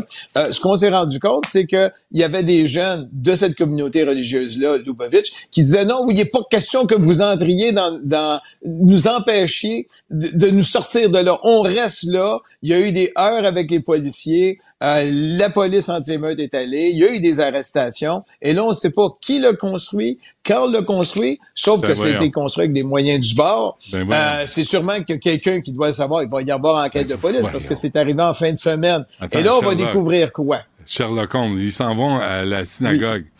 On s'entend-tu? Cette communauté de Lubavitch, là, nous a fait du trouble euh, à New York, à Montréal, lors euh, du confinement aussi, là, des mesures sanitaires. Ils sacraient de, de ce qu'on, de ce que le gouvernement imposait comme confinement à nous. Puis eux autres, ils vivent sur une autre planète, là. Tu sais, on peut pas leur imposer quoi que ce soit, parce que c'est encore eux autres aussi, là, c'est des crinqués religieux. Ouais. Et ce qu'on dit, c'est que ça resterait un groupe des Lubavitch qui a dit, écoutez, notre fondateur voulait qu'on agrandisse notre euh, notre synagogue et on, par les voies souterraines. Donc, on l'a agrandi par les voies souterraines. Ouais, Sauf que tu non. vas pas faire de la construction de souterrain sans un ingénieur, sans au moins un Ben architecte, mais au moins un ingénieur pour dire. Et ça prend aussi, Benoît, des permis municipaux. Ben si tu veux agrandir ta maison par le sous-sol puis faire une tranchée puis des tunnels de 60 pieds de long, va donc chercher euh, ton permis. Et l'autre chose, c'est un lieu historique. C'est pas. Non, va pas une- chercher ton une permis. maison. Va pas chercher. C'est interdit. C'est non. Tu le fais pas. Point, point, point à la phrase. On n'en parle plus. Puis là, si tu penses que toi, tu transcendes toutes les lois de l'homme, non. Ça, ça suffit. T'es arrêtes, t'es, t'es- t'es arrêtes. Tu portes des accusations. Mais c'est pas parce que pour des c'est- raisons c'est- religieuses que là, tout à coup, il faut pas appliquer la loi.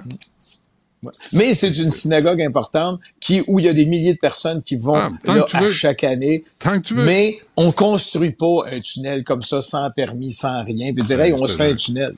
OK, dernière affaire sur les euh, millions de chrétiens. Oui, alors on apprend a 365 millions de chrétiens qui sont persécutés dans le monde, selon un, organisme porte ouverte, c'est un organisme évangélique. Et là-dessus, ils ont sorti des statistiques euh, qui font peur. Au Nigeria, il y a eu 4998 chrétiens qui sont morts parce qu'ils étaient des chrétiens. Euh, c'est évidemment ça bat les records. Euh, en Inde, ils sont 160. En Ouganda, 55. Burkina Faso, 31. Congo, 271. Birmanie, 34. Donc, il y a encore des chrétiens qui se font tuer tout simplement parce qu'ils sont chrétiens. Mais il y a aussi une autre donnée que je trouvais particulièrement intéressante. Savais-tu, Benoît, qu'il y a 14 000 églises ou temples ou, euh, ou lieux de culte chrétiens qui ont été fermés et la Chine à elle seule en a fermé 10 000 l'an dernier. Euh, donc, euh, pour eux, et ah oui, puis il y a aussi l'autre chose, c'est absolument funeste. À Noël, tu as 200 chrétiens qui ont été tués euh, euh, au Nigeria parce qu'on a mis le feu à huit églises. Ah ouais, c'est sympathique. Comme ça, à Noël de cette année. En passant, euh, euh, on peut ajouter aussi l'application mobile euh, pour dénoncer des actes d'islamophobie, même si on craint la police. C'est un article de, de Radio-Canada qui est complètement ridicule, qui est complètement dangereux, parce qu'on peut saloper la réputation de n'importe qui avec des allégations. Et si c'est un crime, il y a des lois au Canada, il y a des lois au Québec passer par la police, passer par euh, le système euh, judiciaire, juridique, puis, euh, puis, puis ça s'arrête là. Mais là, tu as une application pour dénoncer parce que tu as peur de la police. Non, arrive au Canada, arrive au Québec, euh, t'es pas dans ton pays d'origine où la police est politisée, où la police a une religion quelconque, c'est non, c'est laïque, et tout le monde a les mêmes droits ici. c'est, ça, c'est... Et là, évidemment notre, euh, notre bonne euh, consultante euh, ou notre représentante officielle du Canada contre l'islamophobie, Mme El Gawabi, a eu du temps pour appuyer cette décision-là. C'est quand même, c'est quand même hallucinant.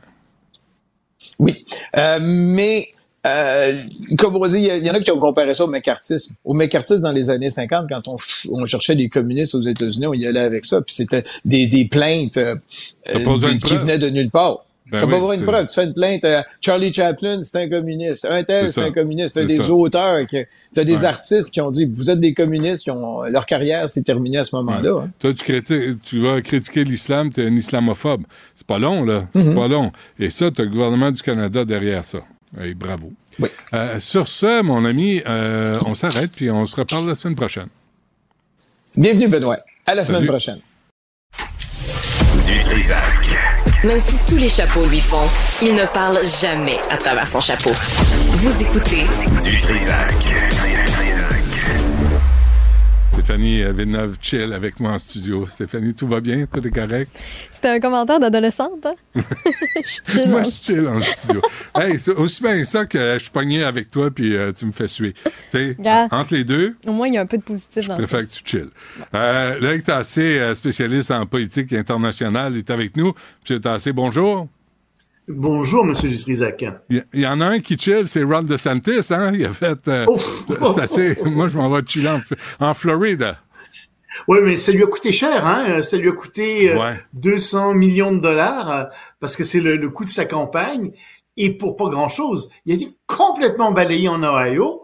On se oh, ben, si ça va pas bien au New Hampshire, il va s'en aller. ben, il attend même pas les résultats. Iowa. En Iowa. En Iowa, oui. Oui, oui. Excusez-moi, ah, oui, oui. Ah, ah, ah, oui, oui, c'est pas la même chose. Euh, oh, Tu as tout à fait raison. non, c'est pas Oui, ça a une certaine importance. Mais bon, euh, merci d'avoir euh, Mais, mais DeSantis, c'est pas le même état. Mais on se fie à lui hein, pour déplacer Trump et sa campagne n'a jamais arrêté de plonger. Jamais levé. C'est fou. je, je comprends pas ce qui est arrivé. Ben, il était très populaire en Floride, euh, puis je pense que sa campagne a commencé à tomber en Floride quand il s'est attaqué à Walt Disney. Tu sais, euh, Walt Disney qui euh, voulait pas, euh, qui, qui voulait pas appliquer un certain nombre de ses politiques euh, anti-woke. Et euh, Walt Disney c'est un icône tu t'attaques pas à Mickey Mouse facilement aux États-Unis. euh, non, mais c'est à dire comme ça. ça. ça. a commencé à le desservir à partir de ce mm. moment-là. Parce qu'il s'est attaqué à Walt Disney. Ensuite, ça a été une descente. Euh, Trump euh, l'a étiqueté euh, de toutes sortes de noms. Et il n'a jamais réussi à lever. Au contraire, il descendait, il descendait. Puis il semble qu'au New Hampshire, demain on verra, là, mais les sondages donnent à Trump au-delà de 50%, 55, quelque chose comme ça. Nikki Haley, elle avait 35% à peu près. Puis DeSantis, ben, moins de 10%. Et c'est humiliant pour lui. Il se retrouvait non pas en deuxième, mais en troisième position, Mhm. à nouveau. Euh, puis c'est sûr que euh, sa campagne ne levait pas. Donc, plutôt que d'être humilié comme ça à l'échelle nationale, euh, ben, il a décidé de, de, de partir. Il va probablement essayer de revenir en 2028, mais ça, ça veut dire que Nikki Haley, elle a une option très sérieuse sur le deuxième choix. Si jamais, parce que c'est certain que Trump va gagner l'investiture, il n'y a personne qui croit le contraire. Enfin, je veux dire, à moins d'une catastrophe, on voit pas comment Nikki Haley pourrait l'emporter. Elle va bien entendu en, Caroline euh, essayer de, de, de Caroline elle va essayer de, euh, de, de faire quelque chose. Elle, elle a déjà investi de l'argent, il y a déjà, mais il y a personne qui vraiment pense qu'elle peut ravir la place à Donald Trump. Et si jamais Donald Trump tombe gravement malade, s'il fait une crise cardiaque, s'il meurt d'une façon ou d'une Mm. autre, euh, si jamais la Cour déclare qu'il peut pas se présenter, en effet, ce qui serait très très étonnant. Mais si ça arrive, c'est sûr que tout le monde va penser d'abord à Nikki Haley. C'est pas, ça veut pas dire qu'elle serait choisie quand même, parce que ce seraient les grands bons du parti qui décideraient de qui se présenterait, mais elle aurait une très très sérieuse option sur la deuxième place, et elle se positionne pour 2028, bien évidemment aussi. Donc, On va suivre, suivre, ça. mais- C'est demain, hein, Ouais. New Hampshire, le vote? oui, c'est ça, demain soir, e- exactement. Et euh, comme je te dis, là, on s'attend à ce qu'elle fasse autour de 35 puis Donald Trump devrait faire euh, pff, 60 là, quelque chose comme ça autour de ça. C'est quand même bon, hein, pour se positionner, euh, pour elle, là, 35% Très On bon. Mais surtout qu'elle avait presque rien au départ. Elle, était très peu connue. Tu sais, c'était l'ambassadrice des États-Unis aux Nations Unies. Euh, bon, pff, elle n'avait pas vraiment beaucoup d'envergure nationale. Et cette campagne, euh, vraiment, a permis de la faire connaître. Et c'est vraiment sa chance. Mais nommé par Trump. C'est ça qui est Oui. extraordinaire, là. Tout- toutes Oui, ces oui, nommée affiliations-là. Puis euh, ça, à un ouais. moment donné, c'est tous des amis, puis à un moment donné, ils saillissent tous. Puis tu l'as entendu, Ben oui, Nikki mais- Haley euh, parler de l'âge de Donald Trump, qui s'est- vendredi s'est trompé. Il, voulait parler de Nancy Pelosi, puis il parlait de Nikki Haley sans, euh, à propos oui, du 6 plusieurs janvier au fois. Capitole. Ça commence. Ça commence Ben, Trump. on, en, on en avait parlé justement dernier. puis C'est, c'est, c'est un début de démence. Ça, tu sais, euh, ça, c'est-à-dire que tout le monde peut se tromper une fois ou deux, comme en, en- en la différence entre l'Ohio puis l'Iowa. C'est pas nécessairement de la démence. Oui, c'est un début de démence officiel. Ouais, écoute. mais Euh, ça peut arriver, mais, mais Ben oui, ça c'est systématique, là, Ouais, ouais. ça devient beaucoup plus inquiétant. Quand tu ajoutes ça à d'autres choses, là, ça devient inquiétant. Et dans le cas de Donald Trump, ben oui, ça s'ajoute à, à une certaine incohérence de ses discours euh, qui commencent à transparaître de plus en plus. Puis écoute, il y a 77, il va avoir 78 ans. C'est malheureux à dire, mais ça commence, à, ça peut commencer à cet âge-là chez les hommes, la démence. Imagine Euh, le débat, le débat entre lui et Biden. Imagine, sacramouille. Les questions, ils vont répondre. Surréaliste, quoi. ubuesque. Ouais. Ah, on est bien sur la Lune. Ça va être. Oui, c'est c'est. J'ai hâte de voir ça. Moi, euh, je me présente comme président de la Chine, oui. non, c'est pas la Chine. Pas la Chine du quel pays déjà? Ah, euh, Parle-nous du premier ministre de l'Inde, Loïc.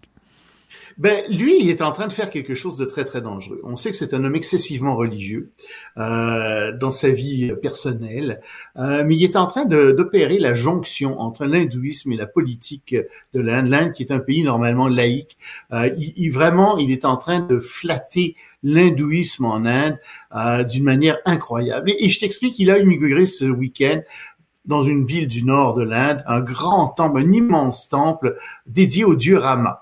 Le problème, c'est que ce temple était situé sur les lieux mêmes d'une mosquée qui, en 1992, avait été détruite par la foule euh, en colère, par des foules en colère, des, des hindouistes fondamentalistes excités, euh, qui avaient aussi tué, euh, pour donner bonne mesure, plusieurs musulmans. Il y avait eu des milliers euh, de morts à ce moment-là. Et donc tout ça, ça s'était retrouvé en cours, euh, en, cours suprême de l'Inde. Euh, les gens disaient, les hindous disaient, oui, mais c'est parce qu'autrefois, sans aucune preuve, il y avait un temple hindou qui était là, puis il y a depuis cinq siècles, oui, c'est une mosquée, mais ça devrait être un temple hindou. Euh, la cour a dit, non, non, écoutez, c'est complètement illégal ce que vous avez fait là, mais étant donné l'esprit du temps, vous savez, ce qu'on va faire, c'est qu'on va vous donner un autre terrain pour construire votre mosquée, et vous, les hindous, ben, vous allez pouvoir construire le temple euh, de Rama si vous voulez. Et le premier ministre de l'Inde, un pays laïque, s'est rendu là pour l'inauguration et à côté du prêtre a agi comme a vraiment fait, agit presque comme un prêtre hindou à l'intérieur même du temple, et il s'est comme ça fait véritablement le grand champion de la défense de l'hindouisme. Il a toujours été, mais plus que jamais. Et ça pose un problème à l'intérieur de l'Inde parce qu'il y a quand même 250 millions de musulmans, plus quelques dizaines de millions de chrétiens et d'autres religions qui sont là. Et ces gens-là sont de plus en plus euh, ciblés par les hindous. On les tue, on brise, euh, on brûle leurs églises, euh, que tu en parlais tout à l'heure justement, euh, et, et, ça pose véritablement un problème d'intolérance. Et comme on sait, le mélange entre la politique et la religion, c'est jamais bon. Et donc, dans une démocratie, là, quand ça qui arrive, il y a des élections hein, dans quelques mois en Inde, c'est certain que Modi va être réélu, à peu près certain. Le problème, c'est que euh, il est en train d'établir une, une, espèce de culte de la personnalité et qu'il y a des gens qui commencent à le considérer maintenant comme un demi-dieu. Oh. Ça, ça pose un vrai problème. Bon. Demi-dieu, ça va bien. Et euh, un mot sur l'Allemagne, euh, Loïc, avant qu'on se quitte? Ben, un, un court mot là-dessus parce qu'il y a eu de grandes manifestations. Je t'en avais déjà parlé la semaine dernière, Ouais. des manifestations d'agriculteurs. Encore de nouvelles manifestations en Allemagne, cette fois 1,5 million de personnes qui sont descendues dans la rue parce qu'il y a des partis qui demandent la déportation d'un certain nombre euh, de de- d'immigrants et il y a des gens qui disent non non non, on est en train de revenir au nazisme, on ne veut pas ça.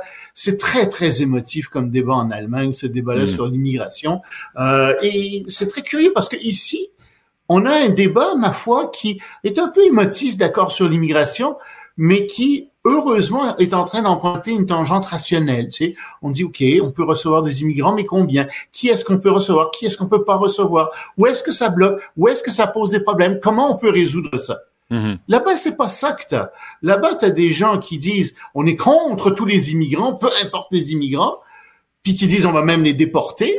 Ouais. Puis t'en as d'autres qui disent non, il faut ouvrir toutes les portes. On est, il faut avoir grand cœur, il faut accueillir tout le monde.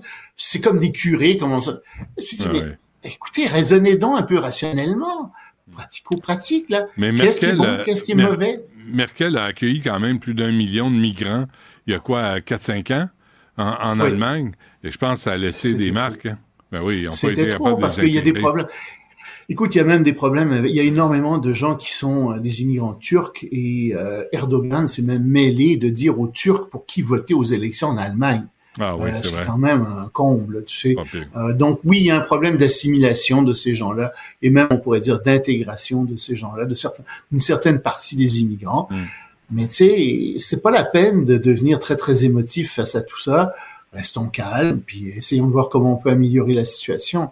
Mais si tu si as une position passionnée, émotive, tu n'arriveras à rien dans un cas comme dans l'autre. Ça, ça donne ça, ça donne des manifestations. Loïc Tassé, merci. À demain. Salut, à demain. Une voix qui porte, des idées concrètes, des propos qui résonnent. Benoît Dutrisac, déstabilisant, juste comme on aime. aime. Vous êtes de plus en plus nombreux à nous regarder via notre nouvelle chaîne Cube à la télé. Richard Martineau lui-même me faisait dire à quel point il s'en fait parler. Toi, Benoît, tu peux vrai? plus faire 100 mètres sans qu'on t'arrête euh, pour euh, dire que justement qu'on pas te regarde à tous les Pas jours. du tout. Je, je ne sors pas de chez nous. Ah, c'est ça le truc. Moi, je, je viens ici, je vais chez nous. Je vais chez nous, Nous, je vais ici, je vais ici, je vais chez nous. That's it. De- pas mal. Ou je fais des courses des fois pour nourrir, mais autrement, je sors pas. T'as quand même un mode de vie économique. Euh, économique, oui, un peu. Euh, ermite aussi. Mais il y a une belle curiosité quand même là, sur ce qu'on fait, euh, sur comment ça se passe en studio. Euh, D'ailleurs, c'est juste via la chaîne Cube Télé que vous pouvez voir justement les sketchs que nous réservent Benoît et Richard à tous les jours à midi 5 en studio. Donc vous pouvez euh, vous pouvez pas rattraper visuellement. Par contre, ça, ça c'est vraiment juste en direct et l'exclusivité de nos vidéos c'est réservé à notre nouvelle chaîne. Donc il faut vraiment s'abonner. Euh, Cube qui est une chaîne spécialisée, donc il faut que ça fasse partie de vos forfaits. Mais pour rattraper l'audio par exemple, ça, il n'y a aucun problème. Cube.ca dans la section radio ou encore sur l'application Cube. Et d'ailleurs, j'ai reçu quand même plusieurs courriels au sujet de l'application parce que ça a été revampé dans les dernières semaines. Donc, il faut s'assurer que la mise à jour ait euh, été faite. Et il y a eu des petits changements. Je, sais que pour certains, oh, ça change un peu les habitudes, mais c'est comme euh, tout et n'importe quoi. Vous allez finir euh, par vous, vous habituer. Puis ça change absolument rien au contenu. Tous nos balados, tous nos épisodes sont toujours disponibles Philippe Richard Bertrand, d'ailleurs, qui anime Prends pas ça pour du cash avec Francis Gosselin, a repris justement les enregistrements. Il y a un, il y a un nouvel épisode qui est sorti euh, jeudi passé, si, si je me trompe pas. Et la question du public cette semaine, c'est quand et comment contribuer à son REER. Donc ça, c'est pas mal important d'aller écouter cet épisode-là avant fin février. Philippe euh, Richard Bertrand qui s'amène d'ailleurs dans quelques minutes pour sa chronique habituelle avec euh, Benoît Dutrisac. On a besoin de travailleurs étrangers ou pas. Ça va être ça le sujet de la chronique aujourd'hui, donc ça s'en vient dans les prochaines minutes. Puis si vous voulez réagir, ben, je vous rappelle, c'est super facile par courriel studio@cube.radio ou encore le 1877 827 2346. Partagez vos observations avec Benoît Dutrisac par courriel. Dutrisac à commercialcube.radio. Antoine Robitaille est avec nous et il est euh, animateur de l'émission Là-haut sur la colline. T'as pas une chanson pour ça, Antoine? Elle m'a dit d'aller siffler là-haut sur la colline. Merci. Et puis de l'attendre avec un bouquet d'églantines. Parfait. Tu vois que je connais mon jour d'assin. Très bon. Euh, t'es, t'es plein de le références karaoké culturelles. du jour, mesdames et messieurs.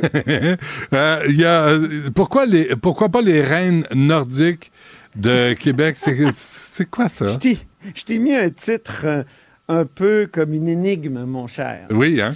Parce que, tu sais, ça fait quelques années, je pense, qu'on parle du retour des Nordiques à Québec. Ouais. On est tanné. Bon, Ben là, je propose une solution. c'est quoi? Je suis comme toi. Oui. Je suis comme toi. On est plein de solutions. T'es là pour aider. C'est ça, exactement. Je sais. Et j'avoue que je m'inspire de Jackie Smith. Qui est Jackie Smith? C'est pas une chanteuse country. Non. C'est une des chefs de l'opposition ici à la à, à l'Hôtel de Ville à Québec. Ah oui? Elle est, elle est euh, grande patronne du euh, Parti Transition Québec. Et elle, elle propose qu'au lieu d'espérer toujours le retour des Nordiques, là, Mm. qu'on aille chercher une équipe de hockey féminin euh, professionnelle. On ferait revivre la rivalité Québec-Montréal Mm. avec les fans. Ben oui, pourquoi pas? je trouve que c'est une idée extraordinaire. Ouais. Hein? Mais, là, il faut que les femmes. vivre le centre Vidéotron. faudrait que les femmes aillent voir le hockey euh, féminin. Ben, pas- C'est sûr que ça va aller. Ça, c'est, c'est ça qui va arriver. Euh, pourquoi on pense depuis des années que le hockey, c'est l'apanage des hommes? Ben oui. C'est, voyons donc, dans les autres sports, ça, c'est devenu des évidences. Tu sais, on dirait qu'on est au hockey comme à l'époque où, euh, je sais pas moi, Billie Jean King essayait de faire percer le, le- le- le- le- le tennis féminin. Ben oui. Je sais pas si tu te souviens, Mhm. elle avait lancé le défi parce qu'elle était comme championne chez les femmes de, de jouer contre un homme. L'homme avait dit Oh, moi, moi, là, je vais la dé- je vais vraiment là, la démolir et tout ça. Donc euh, et, et ça, ça fait longtemps là. Je me souviens, c'est dans les années 70. Puis euh, j'étais j'étais petit à l'époque, donc ça fait vraiment très très longtemps. Ça fait très longtemps. Ça fait très- Alors, c'est quoi la réaction à cette proposition? Ben, j'ai posé la question à Isabelle Charret à l'émission Là-haut sur la colline, qui est maintenant diffusée le samedi. Euh, et donc, je fais une heure. Donc, j'ai le temps de discuter dans mes entrevues. là, et j'ai parlé longtemps avec Isabelle Charret. Et comme tombée des nues, elle n'avait pas pensé à ça. Pourtant, c'est une ancienne ministre de la Condition féminine, Ben oui. Isabelle Charret. Et, euh, et elle vient d'un gouvernement qui aime le hockey. Hein? Et Ben Il y a eu un rapport sur le hockey. Euh, il y a eu aussi, évidemment, l'appui de, de- Qui va donner pense que 7 millions aux, Nord- 7 aux millions Kings de Los Kings. Angeles. Et c'est pour ça que j'ai parlé des reines. Si on aide les Kings, pourquoi on n'aide pas les reines, Benoît? Tellement. Les reines nordiques de Québec, j'ai trouvé le nom. Ben oui. Les reines Moi, je trouve nordiques. que, tu sais, tu pourrais faire des, des- des programmes doubles. Tu as les reines nordiques qui jouent, mettons, à, à 16 h l'après-midi, Ouais. les remparts le soir. Ben oui. Le centre Vidéotron, là, il va être plein. Puis moi, je pense qu'on suit le sport, pas uniquement. Euh, tu sais, on suit pas le sport uniquement dans son excellence. C'est sûr que les, les gars, c'est, c'est- c'est les, le hockey professionnel masculin, ça va toujours aller plus vite, ça va se cogner plus fort, tout ça. Mais c'est extrêmement intéressant. Je sais pas si tu as regardé un match Ouais. de, la, de la Ligue. et Ouais. C'est- fascinant, là. Puis il y a de l'atmosphère. C'est pas des millionnaires aussi un peu désabusés, là. Non, non, comme toi à Montréal, là, la gang de jambon Ah, de 23 exactement. ans, millionnaires, ils se font planter 9-4, puis euh, là, le- l'entraîneur dit, ben la chaîne a débarqué. Sacrément, il rembarque là la chaîne. Il fallait péda- pédaler, cette gang de jambons-là. Mais moi, j'ai appuyé beaucoup les Canadiennes de Montréal à l'époque, euh, il y a une dizaine d'années. Ah Euh, oui? les- Parle-moi le- de ça, je me souviens pas. le Blitz quoi, de ça? Montréal, c'était une équipe féminine de football. Il y avait aussi une équipe de soccer féminine. Euh, puis, puis tu sais, les femmes, là, avaient une job le jour, s'entraînaient le soir, avaient des matchs à fin de semaine, payaient leur équipement. C'était vraiment des femmes dévouées là, à, leur, à leur sport. Euh, il me semble, entre ça, là, puis les millionnaires, il y a un juste milieu où tu peux payer décemment les femmes pour être des athlètes euh, à, leur, Ben, à, propre, à leur, Et, à leur et propre titre. dis, moi, depuis, ben, c'est sûr que les, ça me fait de la peine que les Nordiques soient partis. C'était mon équipe, puis tu sais, j'écoutais Marc Simoneau euh, le soir euh, qui faisait des, des, des- des lignes ouvertes sur le hockey quand j'étais petit. Ouais, mais le ça. but était pas bon, Mais, euh, Antoine. mais oui, le but, le but il, il était était bon. bon. À était côté, bon. il était très bon. Mais tout ça, tout ça pour te dire que quand je suis revenu à Québec en 2005, ça fait déjà 18 ans, euh, j'ai j'ai été fasciné par le fait que ça demeure une ville de sport. Une ville de sport qui s'est redéfinie autour du Rouge et Or, des remparts, Ben oui. puis des capitales de Québec. Les Ben capitales oui. de Québec, c'est le baseball. Ah, Il y a de l'atmosphère. Ça, là, les capitales de Québec, là, ça fait 15 ans que je vais aller voir. Sérieusement. Ben, tu, tu viens cet été, je vais t'acheter les billets. Je t'invite. Non, je vais acheter mes billets. C'est juste, il faut, faut que je m'organise. Mais à chaque année, je me dis, cette année, on y va. Nous, on aime ça, le baseball à la maison. Puis, puis à chaque fois, là, il arrive quelque chose, puis je vais pas. Donc, c'est c'est toutes des équipes qui ont été championnes là, très souvent dans les 10-15 dernières années. Il y a de l'atmosphère là, là c'est comme la quintessence du sport. Ouais. On n'a peut-être pas besoin toujours de payer 450 pièces pour aller voir du sport. Puis je pense que si on avait une équipe de hockey féminin ici à Québec, ben ça serait du même type, peut-être mieux parce que ça, Ouais. ça quand même professionnel là, puis Ouais. ça joue en maudit là. Ouais, la, J'ai- j'ai puis la été, bière, euh, à- impressionné. La, bière à 16 piastres, là, euh, on est capable d'en revenir. Ben oui, pour voir un... les commandites. Besoin de tellement Ah. de commandites pour supporter tous ces, tous ces salaires exagérés-là que, tu sais, on, on s'indigne que, que le Top Gun euh, de l'Agence de la santé va être payé cher. Mais imagine, imagine les, les, les, les, les joueurs de hockey. Hey, moi, quand, euh, moi, ma quand sortie je- sportive. moi, du quand jour. j'entends les analystes, là, puis les journalistes sportifs, là, puis autres jackstraps qui disent Ah, faut le prendre en thérapie, faut le prendre par la main. Dites, Hey, as-tu vu le salaire que tu le payes? Il peut-tu se lever les patins, puis aller pratiquer, puis aller travailler, puis arrêter de chialer, puis toi, t'es payé pour jouer au hockey, sacramouille. Quel privilège que t'as dans la vie. Arrête de penser que t'es un demi-dieu, que tout te doit, on te doit tout dans la vie. Puis embarque sa glace, puis patine, sacramouille. Mais C'est non. ça, puis on veut de l'atmosphère, puis on veut du beau jeu, puis on veut du cœur. On veut gagner. c'est- Je pense que la Ligue de hockey féminine, jusqu'à maintenant, en tout cas, nous démontre ça. euh, Ouais, ils ont plus de cœur au ventre. Étincelante. Ces femmes-là ont plus de cœur au ventre que les jambons qu'on voit avec le Canadien de Montréal. Puis, là, tu sais, le- depuis le des hockey- années. la- je te parlais du tennis féminin tout à l'heure, là. Tu sais, au début, on disait, ah, le tennis féminin, c'était comme les bourses étaient moins chères, tout ça. ouais, c'est ouais. rendu que c'est ça qui est le plus suivi. Ben oui. Euh, c'est le tennis féminin, c'est encore plus suivi que le tennis masculin. Mm. Je, je- je regardais aussi en fin de semaine, je suis un maniaque de ski de fond.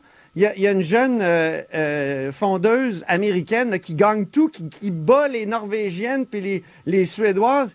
Écoute, Jessie Diggins, qu'elle s'appelle, moi je suis ça, elle, elle est incroyable. Ben, aux États-Unis, il commence à avoir un, un petit buzz ski de fond, là, notamment Ah oui, au Minnesota. Ben, tu vois, alors, ça peut passer le sport puis la passion du sport par autre chose que, comme tu as si bien dit, des jackstraps millionnaires. Débat sur l'immigration. Là, il faudrait pas que tous nos petits amis de Québec solidaire pensent que c'est eux qui vont déterminer le, le, le cadre de la discussion sur l'immigration. Oui, parce que c'est un peu prétentieux de dire euh, la vérité sur l'immigration. Hey. C'est nous qui allons vous la donner. C'est Ben oui. Guillaume Clich-Rivard qui a publié une longue, euh, long texte Facebook qui est très intéressant par ailleurs. euh, très intéressant Mhm. dans, dans- dans ce qu'il nous dit. C'est un avocat en matière d'immigration. C'est un gars qui est compétent. Moi, j'ai beaucoup aimé lire ce texte-là, mais je, je t'avoue que j'ai été très surpris de voir qu'il n'y avait pas une ligne sur le français. Sais, Québec solidaire nous parle de l'immigration. Pas un mot sur le français. C'était juste sur? Ah oui. le danger que représentent les gens qui parlent mal de l'immigration actuellement. Puis c'est Ouais. vrai qu'il y a du danger. Puis on n'en veut pas de xénophobie. Moi, je suis d'accord avec lui. Mm. Puis l'immigration peut être une chance au Québec. La loi 101, c'est pour ça qu'elle a été instaurée, pour qu'on accueille finalement les gens, mais en français. Et, et pour que le Québec s'enrichisse de tous ces gens-là. Puis ça a marché. Ah, ça a Excuse-moi, euh. Antoine. Mais euh, en français, mais moi, j'ajouterais avec des valeurs communes, où les petites filles ont les mêmes droits que les petits gars, où les femmes ont les mêmes droits que les hommes. Et ça, c'est pas négociable. Moi, c'est deux affaires. Autrement, tout le monde est bienvenu. Embarquez au Québec, embarquez au Canada, venez-vous-en, puis on va, on va vivre ensemble. Mais tu sais, je pense que la position de Clich-River est angélique. Angélique au sens où tout est beau dans le monde de l'immigration. Ouais. Or, il nous parle des, des- des demandeurs d'asile. Puis il nous dit, ben, c'est du monde qui viennent de pays où il y a la guerre, où c'est dur. Absolument, c'est vrai. Mais pas tous.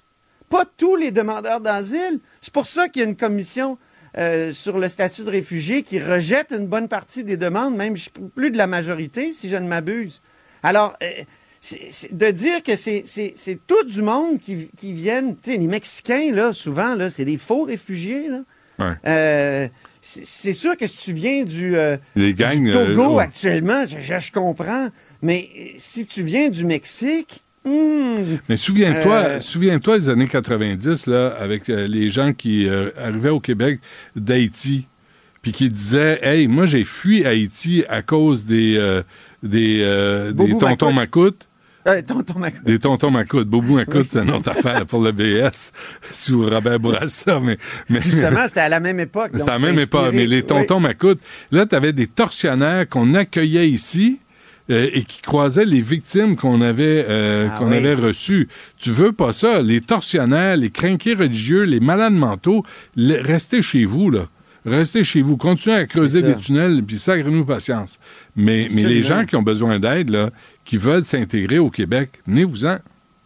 Ben, c'est la même chose aussi avec les étudiants. Euh, Il y a des usines à diplôme euh, euh, au Canada. Puis là, moi, j'étais content aujourd'hui que le ministre fédéral de l'Immigration euh, dise que, bon, on va mettre un plafond, on va, on va surveiller davantage, parce qu'il y a beaucoup d'étudiants, on sait, il y a 19 des quoi, eu quelques, presque 900 000 étudiants qui viennent au Canada qui étudient même pas. Pourquoi? Parce que c'est, ils vont dans une usine à diplôme, puis tout ce qu'ils veulent, c'est d'obtenir la citoyenneté. C'est Ouais. comme une nouvelle voie C'est une entourloupette, là. vers l'immigration, une entourloupette. Donc, on, on- on bloque ce- cette, euh, en partie, mais tu sais, dans le texte de, de Clich-Rivard, euh, étudiants étrangers, c'est nécessairement juste euh, du bon monde, qui sont pas, qui essayent pas de faire une entourloupette. Donc, c'est pour ça que je dis que c'est un peu angélique sur le plan des réfugiés, sur le plan des, des étudiants. Pas un mot sur le français. Je trouve ça un peu triste euh, aussi. Euh, Puis, tu sais, pour ce qui est de l'immigration permanente, tu sais, même l'économiste de la Banque nationale, Stéphane Marion, Ben oui. disait la semaine passée qu'avec les cibles du fédéral, on met une pression indue sur nos infrastructures, on risque le piège démographique, l'appauvrissement collectif. Donc, est-ce que, parce que trop, c'est comme pas assez aussi trop. Donc, euh, moi, c'est ça. Je, comprends ce qu'il a voulu faire. Il fait de la politique. Il veut dépeindre, entre autres, le Parti québécois puis la CAQ comme des, des partis limites intolérants, xénophobes. Mais il y a vraiment Ce qui des pas vrai. morts Mais c'est, dans son c'est- discours. c'est pas vrai, puis c'est baveux, puis c'est écœurant de faire ça. Puis de dépeindre celui qui pense pas comme toi comme un intégriste ou un extrémiste ou un raciste ou un xénophobe, ça arrête- faut que ça arrête. Puis Québec solidaire ne fait... Boisy fait pareil. Ils ne font Ouais, que cette carte-là, tu sais, puis c'est dégueulasse parce qu'il y a personne qui en veut de racisme ou de xénophobie. Mais on a quand même des normes à respecter, là. On a quand même des, une capacité à accueillir. Une crise du logement, elle est réelle. C'est comme si, selon eux, dans leur discours, on a comme l'impression toujours que il n'y a pas de limite possible. Et quand on essaie de mettre des limites, ben, euh, ils ont jamais on géré. Est, on est douteux. On a Ouais. une opinion douteuse. Or, ben, même Guillaume Clich, dans son texte, Ben, c'est il reconnaît avocat. quand même qu'il y a trop de travailleurs étrangers temporaires. Ça, c'est déjà une bonne chose. Mais tu sais, des fois, les avocats, là, sont pas là pour la cause. Ils sont là pour défendre, tu sais, Ouais. leur, leur, euh, leur dossier. Il faut faire attention. On va être capable de décoder Et tout ça. C'est ça, exactement. Hey, merci, Antoine. On se reparle demain. Sans faute, au plaisir. Rejoignez Benoît Dutrisac en temps réel par courriel. Dutrisac à commercialcube.radio. Philippe Richard Bertrand. Est-ce qu'il y a quelqu'un qui calcule? Je capote. T'imagines combien ça coûte? Entrepreneur et chroniqueur passionné. Qu'est-ce que tu veux de plus? Philippe Richard Bertrand. Philippe Richard Bertrand est avec nous pour faire du trouble. Monsieur euh, Bertrand, bonjour. Salut, ça va? Mais, euh, oui, ça va. Euh, dis donc, euh, les travailleurs, là, on parle d'immigration. Euh, le patronat dit on en veut plus, on en veut plus, évidemment, pour avoir du cheap labor. Euh, on vous connaît, vous autres, les snoros, là, les entrepreneurs. Euh, fait- là, c'est ça que tu dis, toi, dans le fond. Hein? On veut plus de travailleurs pour les payer Ah, moins ben- cher. Euh, Benoît, faut que tu fasses attention à ça. Il y a la plupart des travailleurs qu'on fait venir euh, au Québec. Un, on peut pas leur donner en bas du salaire minimum. Deux, il y a un, pa- il y a un paquet de décrets qui régissent les salaires. Tu, sais, tu fais venir même quelqu'un pour faire le ménage Mhm. dans un bureau. Il y a un décret ministériel qui fixe le salaire d'une personne qui fait le ménage. La même chose pour les soudeurs. La même chose pour les machinistes. Ah, ce sont des gens qui viennent ici et qui gagnent leur vie au même titre que n'importe quel Québécois. Euh, la, la grande différence, c'est que souvent, ces gens-là viennent pas avec leur famille. Donc, il y a une grande partie de l'argent que ces gens-là font Hmm. qui retourne dans leur pays d'origine pour aider leur famille. Par contre, euh, partout au Québec, là, on cherche du monde partout, Benoît. Là. Là, je- encore une fois, là, je te parle pas du monde au salaire minimum. Je parle dans les usines québécoises où on cherche des machinistes. Un machiniste dans une usine québécoise, ça fait 30, 35 piastres de l'heure. Un soudeur, c'est 50 piastres de l'heure. Mm. Euh, etc., etc. Là, donc, c'est pas, on n'est pas dans le cheap labor. La problématique qu'on a, puis là, je vais être très dur, puis je vais te faire fâcher, je le sais, c'est que le Québécois moyen, il est paresseux.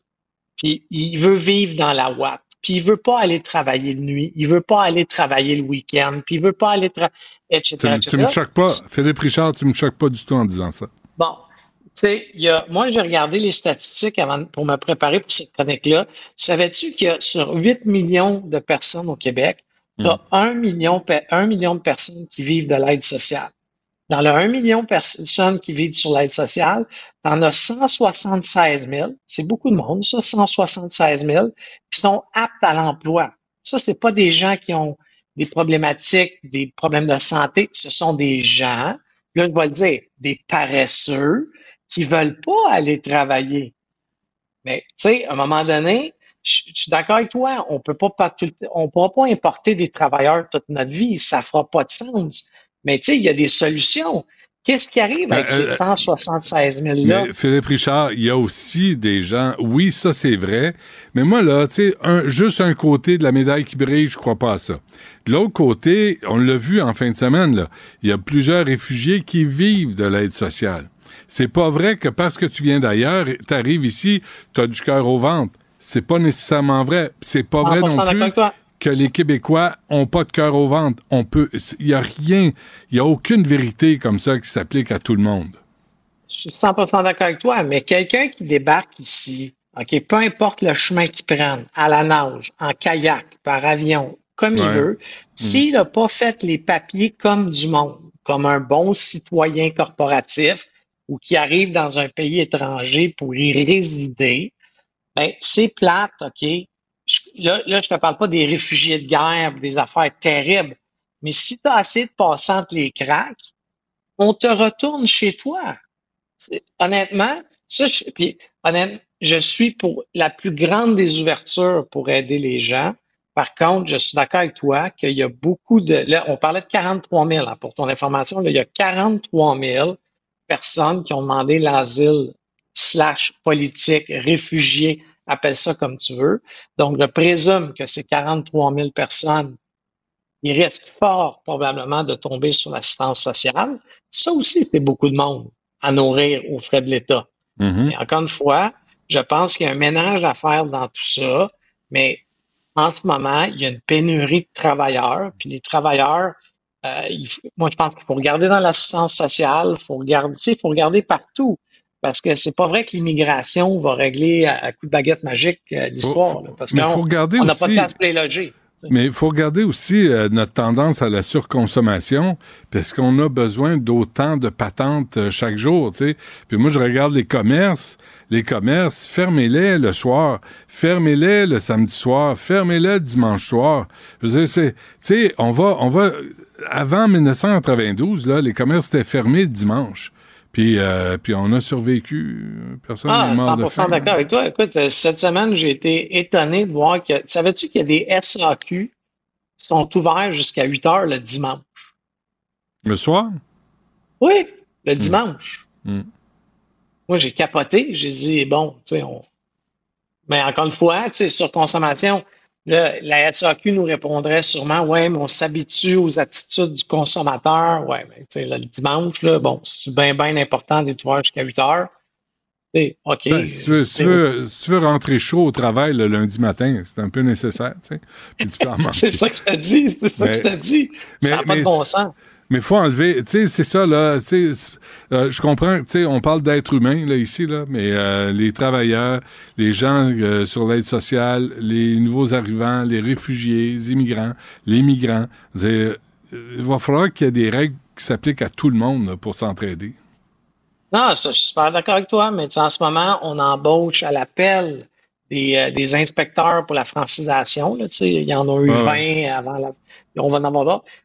Peut-être quelques inspecteurs à l'aide sociale pour savoir, es-tu réellement apte ou pas à travailler? Point. Mhm. Sais, Après ça, on fait pas de jugement. Il y a des gens qui vont en avoir de besoin possiblement toute leur vie, puis c'est bien correct. Mais si tu es apte à aller travailler, tu tapes dans le dos, Mais en même temps, là, en même- si tu as des métiers là, qui sont nécessaires, tu parles de soudeur, tu parles de. Tu sais, on pourrait peut-être aussi abolir d'autres pseudo-métiers, comme les influenceurs, euh, comme certains chanteurs, comme certains comédiens. On n'a pas besoin d'autant d'artistes, là. On n'a pas besoin d'autant d'influenceurs, d'influenceuses pour nous vendre la camelote. Allez, euh, fait- faites une vraie job. Tu sais, les animateurs de radio. Ah, Fais-moi ben, travailler on- ça, ce monde-là. Ah ouais, ça ah travaille pas. je- Ben, écoute, on- t'as juste à fermer Télé-Québec.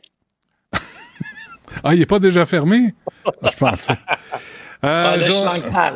Ouais, ouais, bravo. Euh, Nord, Nordvolt, euh, c'est euh, c'est un dossier hein, qui euh, cesse de Ah, nourrir à tous les l'actualité. jours. Mais, mais ça m'a fait bien rire hier, Pierre Fitzgibbon, pendant le week-end, notre super ministre, parce qu'il faut l'appeler Ouais. super, il y a tellement de pouvoir. Le super ministre a dit que les Québécois, là, le Québec, notre nation, on a de l'air d'une gang de cocombes à l'international pour tous les gros troubles qu'on crée à Nordvolt. Les gros troubles. On peut s'entendre qu'avec tout l'argent gratuit qu'on leur a donné, les conditions de prêt pardonnables, la seule affaire qu'on leur demande, c'est de respecter l'environnement et de faire les choses comme n'importe quelle entreprise québécoise qui voudrait s'installer sur un terrain serait obligée de faire. Tu comprends? Pourquoi que cette hein, entreprise-là aurait un passe-droit? Non, mais pourquoi Ouais. cette entreprise... Oui, mais tu sais, c'est, c'est le climat de la peur. Honnêtement, les entreprises vont continuer de venir au Québec. Pourquoi ils vont Ouais. continuer de venir au Québec? Principalement parce qu'on est un peuple accueillant. faut se le rappeler. On accueille beaucoup de monde. Deux, c'est bien de vivre au Québec. Moi, j'ai vécu dans plusieurs pays du monde et dans des pays pas faciles. là. La Turquie, la République tchèque, après le- le- le- quand le communisme est tombé. Tu sais, Ouais. des pays qui aujourd'hui, oui, sont un petit peu plus industrialisés, mais on est bien au Québec. Puis deuxièmement, à toutes ces grandes entreprises-là, on tu sais, le tapis rouge, les voyages à nos frais, etc. Ils vont continuer à venir s'établir Hmm. ici parce qu'on leur donne de l'argent. C'est insultant, Ouais. ça, ce que Pierre Fitzgibbon, ce qu'il dit, c'est littéralement insultant pour, euh, pour les, les Québécois. Puis, tu sais, euh, on l'a vendu, notre fer, à une, une, sonne la, une sonne la tonne sous euh, Duplessis. Duplessis? Ouais. Il me semble que là, on peut vendre nos ressources naturelles un peu plus sais, puis pas être Ah, à, pla- à 100% plat ventre puis à quatre toi. pattes. Ouais, je te jure. Mais tu sais, encore une fois, mais fais- fais-y respecter. Nor- Nordvolt, là, c'est super simple. S'ils respectent les mêmes règles que tous les autres entreprises, il n'y aura pas de problème. Mais là, ils, ils sautent les étapes du BAP, ils sautent les étapes, puis tout ça Ben se ouais. fait en catimini par décret Ouais. ministériel. C'est Ouais, pour ça que le monde sont fâchés. J'ai vu des images, là, ils dévastent euh, des forêts, là, ils, arrachent des arbres, là, ils dé- là, là, je sais pas. Là, faites comme chez vous, hein, puis on vous paye en plus pour vous emmener, puis là, on se fait insulter par le ministre. C'est- à un moment donné, on peut pas être plus à quatre pattes qu'à quatre pattes, là. Hum, je suis d'accord avec toi. Philippe euh, Richard Bertrand, c'est toi, ça. On se reparle demain. Demain au studio. Salut. Rejoignez Benoît Dutrisac en temps réel par courriel. Dutrisac à commercialcube.radio. Martine Ouellette est avec nous, euh, chef de Climat euh, Québec. Euh, euh, Martine Ouellette, bonjour. Bonjour. On s'est vu la semaine passée. Là. Ouais. Faudrait, faudrait pas en prendre une habitude. là. Ah, mais c'est une belle habitude parce que c'est tellement des projets importants, puis c'est tellement pathétique ce qui est en train de se passer. Là, euh, il y a une réflexion à faire sur euh, Hydro-Québec. Euh, vous, vous avez été au gouvernement, euh, vous l'avez vu aller, là, Hydro-Québec. Là, c'est Michael Sabia qu'on a... J'ai travaillé à Hydro-Québec près de 20 ans. Aussi. Puis Michael Sabia, on est allé chercher à Ottawa où il était censé gérer le budget ou le déficit. Il était à la caisse de dépôt, puis il arrive à Hydro-Québec. D'abord, cet homme-là, est-ce qu'il est la bonne personne pour diriger Hydro-Québec? Je vais juste dire que lui, sa spécialité, c'est la privatisation.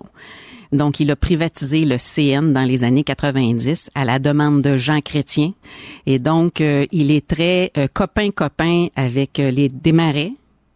Et donc, il faut savoir ça, parce que tout est dans tout. Hein? Parce que là, avec ce qu'on va regarder, les projets euh, d'autoproduction, et là, franchement, là, Jean Lesage et euh, René Lévesque doivent vraiment se, retourner, se, se retourner dans leur tombe. Ouais, expliquez, c'est quoi, là? Là, là, faut pas... Autoproduction, ça veut dire quoi, là, quand on entend ça? Ça veut dire que on va permettre à des industriels, ce qui n'a pas été permis jusqu'à date, de produire, sauf des exceptions, là, Ouais. de produire de l'électricité et même d'en vendre à des gens proches. Mais qu'est-ce que ça veut dire proche? Donc, on est en train de briser le legs, l'héritage de Jean Lesage, de René Lévesque. On est en train de briser le pacte social. On est en train de faire en sorte aussi qu'il y ait moins d'argent qui rentre dans les coffres du gouvernement du Québec parce que cet argent-là, au lieu d'aller à Hydro-Québec qui retourne au gouvernement, va aller dans les poches des actionnaires. Et ça, c'est pour deux projets. Actuellement, là, ils nous mettent quasiment devant des faits accomplis. Un des projets, c'est TES. TES, faut savoir qu'en arrière de ça, c'est Power Corporation. C'est France Chrétien Desmarais Mhm. avec Michael Sébion. On retrouve un peu le même, euh, le même tandem que le CN, là. Ça se ressemble. Ouais. France Chrétien Desmarais, c'est la fille de Jean Chrétien. C'est la fille. Elle emmène large, elle. Eh, C'est la fille de Jean Chrétien et la belle-fille des Desmarais. Ouais. Donc, en a- en- avec un projet d'hydrogène divers. Mais ça, il faut savoir que c'est une fausse bonne idée. On appelle ça, dans le langage technique, une aberration énergétique. Parce que de l'hydrogène divers, ça consomme de 5 à 8 fois plus d'énergie que d'utiliser l'électricité directement et ça coûte 12 fois plus cher que le gaz naturel. Fait que franchement dire, il y a aucune entreprise qui va prendre ça là, il y a zéro rentabilité ni énergétique ni euh, économique et donc ils Mais là, présentent ça attends, est-ce que Hydro-Québec investit là-dedans? Hydro-Québec est censé aussi investir là-dedans avec Power Corporation. Bizarre, bizarre, bizarre. Mais c'est Michael Sebia qui est, la tête, qui est à la tête d'Hydro-Québec. Mais là, Fait que tout est personne dans sait tout. ça, là. Martine, là. Euh, on le voit pas venir, là. C'est pour ça que je dis qu'il faut en parler. Hmm. Parce qu'il y en a comme ça. Il est en train de se passer plusieurs éléments en même temps. Là, Michael Sebia, il est sur tous les fronts en même temps. Ça va être très difficile pour la population, les citoyens, de pouvoir dénoncer chacun de ces fronts-là parce que là, il bulldoze. Euh, Donc, ce que Sophie Brochu a pas voulu faire, ben Michael Sebia ne se gêne pas. C'est quoi la, c'est quoi la mission première d'Hydro-Québec? Ben, la mission première d'Hydro-Québec, ça devrait être d'assurer une électricité à euh, relativement bas prix pour les citoyens du Québec, pas pour nécessairement les entreprises, pour les citoyens du Québec. Et ça doit être aussi de contribuer au développement économique. Mais quand je dis développement économique, je dis pas de l'argent pour les actionnaires.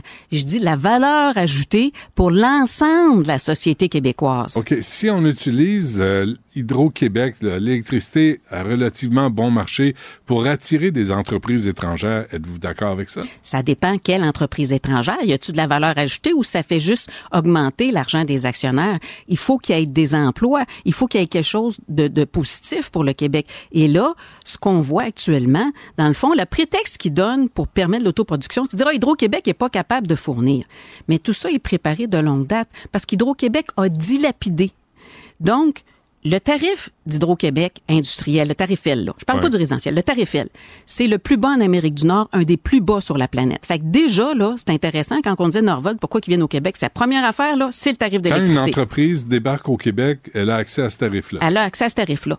En plus, depuis plusieurs années, ils ont rajouté un rabais, comme c'était nécessaire, de 20% Fait que là, les entreprises... Pourquoi?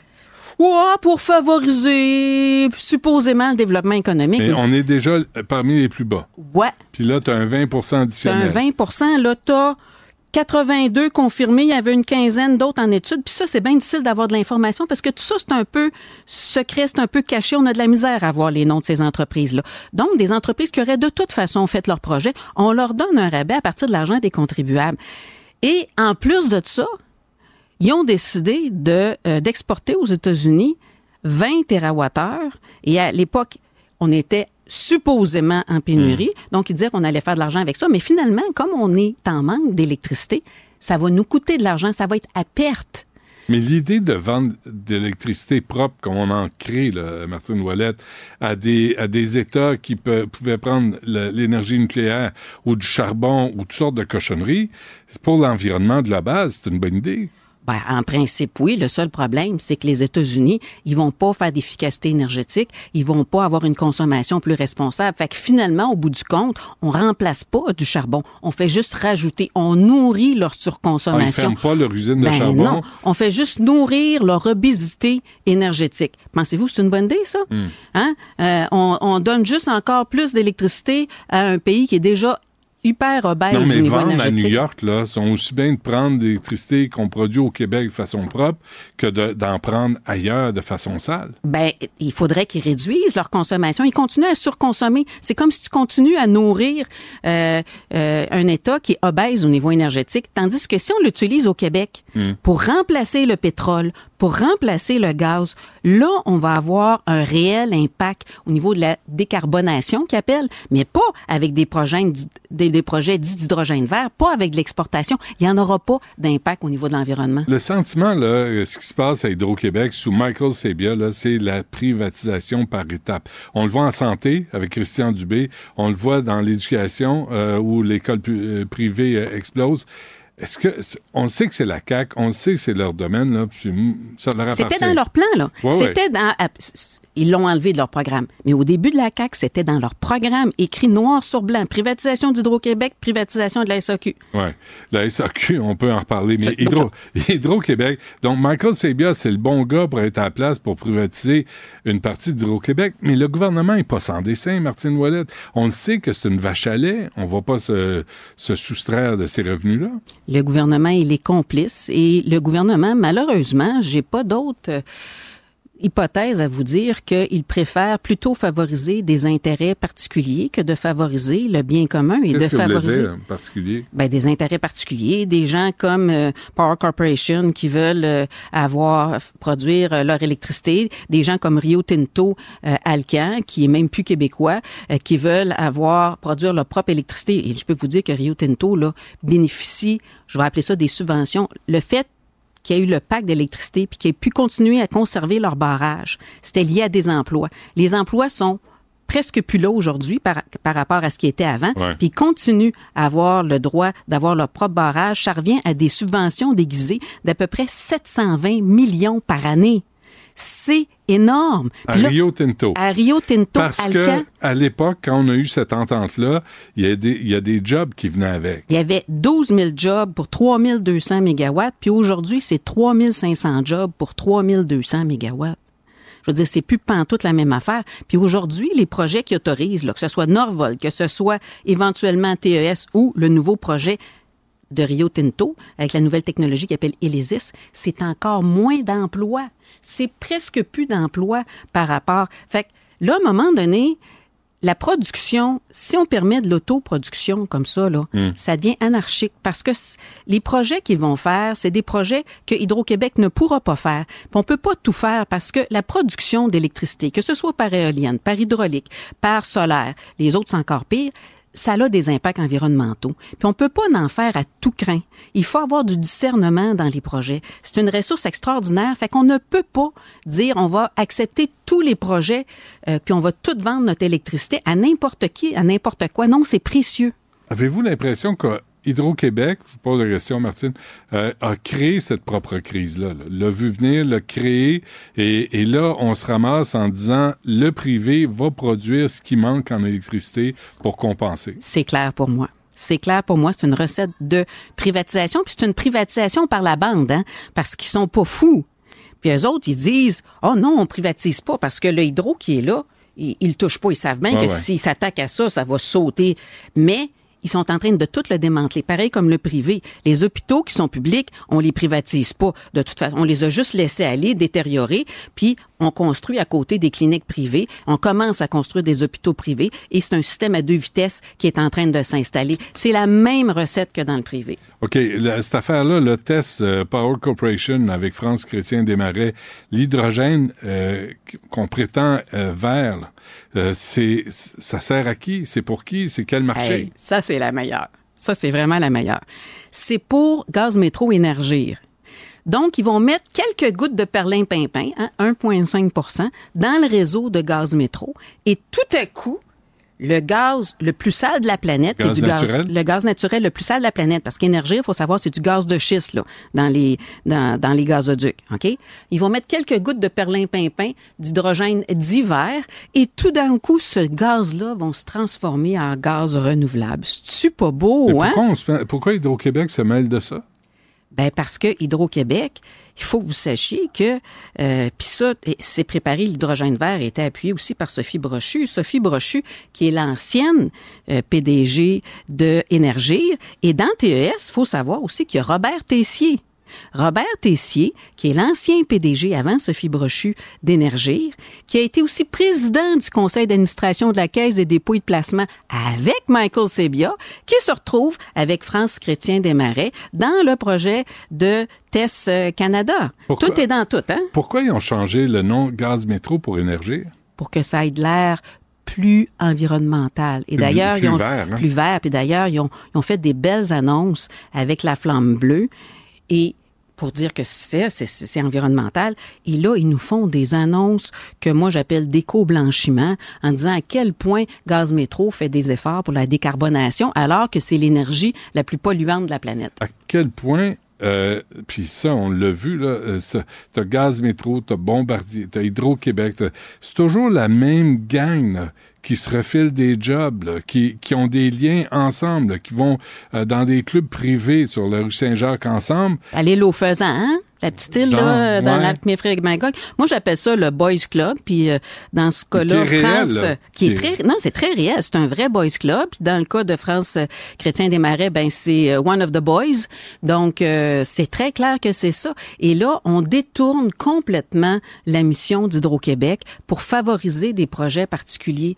Et Fitzgibbon s'est donné des pouvoirs extraordinaires. Il, a des, il s'est donné des pouvoirs discrétionnaires épouvantables euh, où il autorise à la pièce puis choisit lui-même chacun des projets qu'il peut autoriser de 5 mégawatts et plus. Fait que quand ça fait partie de ses amis, c'est bon, mais quand ça fait pas partie de ses amis, c'est pas bon. Il y a une autre entreprise dans le bout de Granby du côté des batteries qui voudrait bien avoir des subventions. Eux autres, ils font pas partie de la liste. Là. Ils n'ont pas eu le 6-7 Ah ouais. milliards de Norvolt. Là. Avez-vous l'impression de prêcher dans le désert? Un petit peu, malheureusement, euh, parce que c'est- sûr que comme tout est dans tout, puis tout est lié, c'est compliqué. Et il y a peu de gens qui osent dénoncer parce que les gens sont tous liés par leur emploi, par leurs subventions. Euh, au niveau des, des groupes environnementalistes, ils ont des subventions du gouvernement. Les chaires de recherche ont aussi des subventions du gouvernement, souvent des subventions même de ces entreprises Ouais. polluantes-là, Ouais, ouais. qui fait en sorte que s'ils Qui vont... commandent dans les médias? Ben oui, qui commandent dans les médias, qu'ils peuvent aller un petit peu s'avancer, mais ils peuvent pas aller trop loin. Ouais. Parce que jamais, par exemple, la chaire des HEC sur l'é- sur l'énergie, c'est une Ouais. chaire financée par Énergie. Ben oui. Fait que Pierre-Olivier Pinault peut se permettre de critiquer un peu, mais s'il va assez loin pour que ça nuise à la business d'énergie, jamais Énergie va accepter ça. Donc, De continuer à commanditer, ben, euh, de subventionner. jamais ils vont subventionner une chaire qui Ouais. nuise à leur business. Hein, ils se tireront pas dans le pied.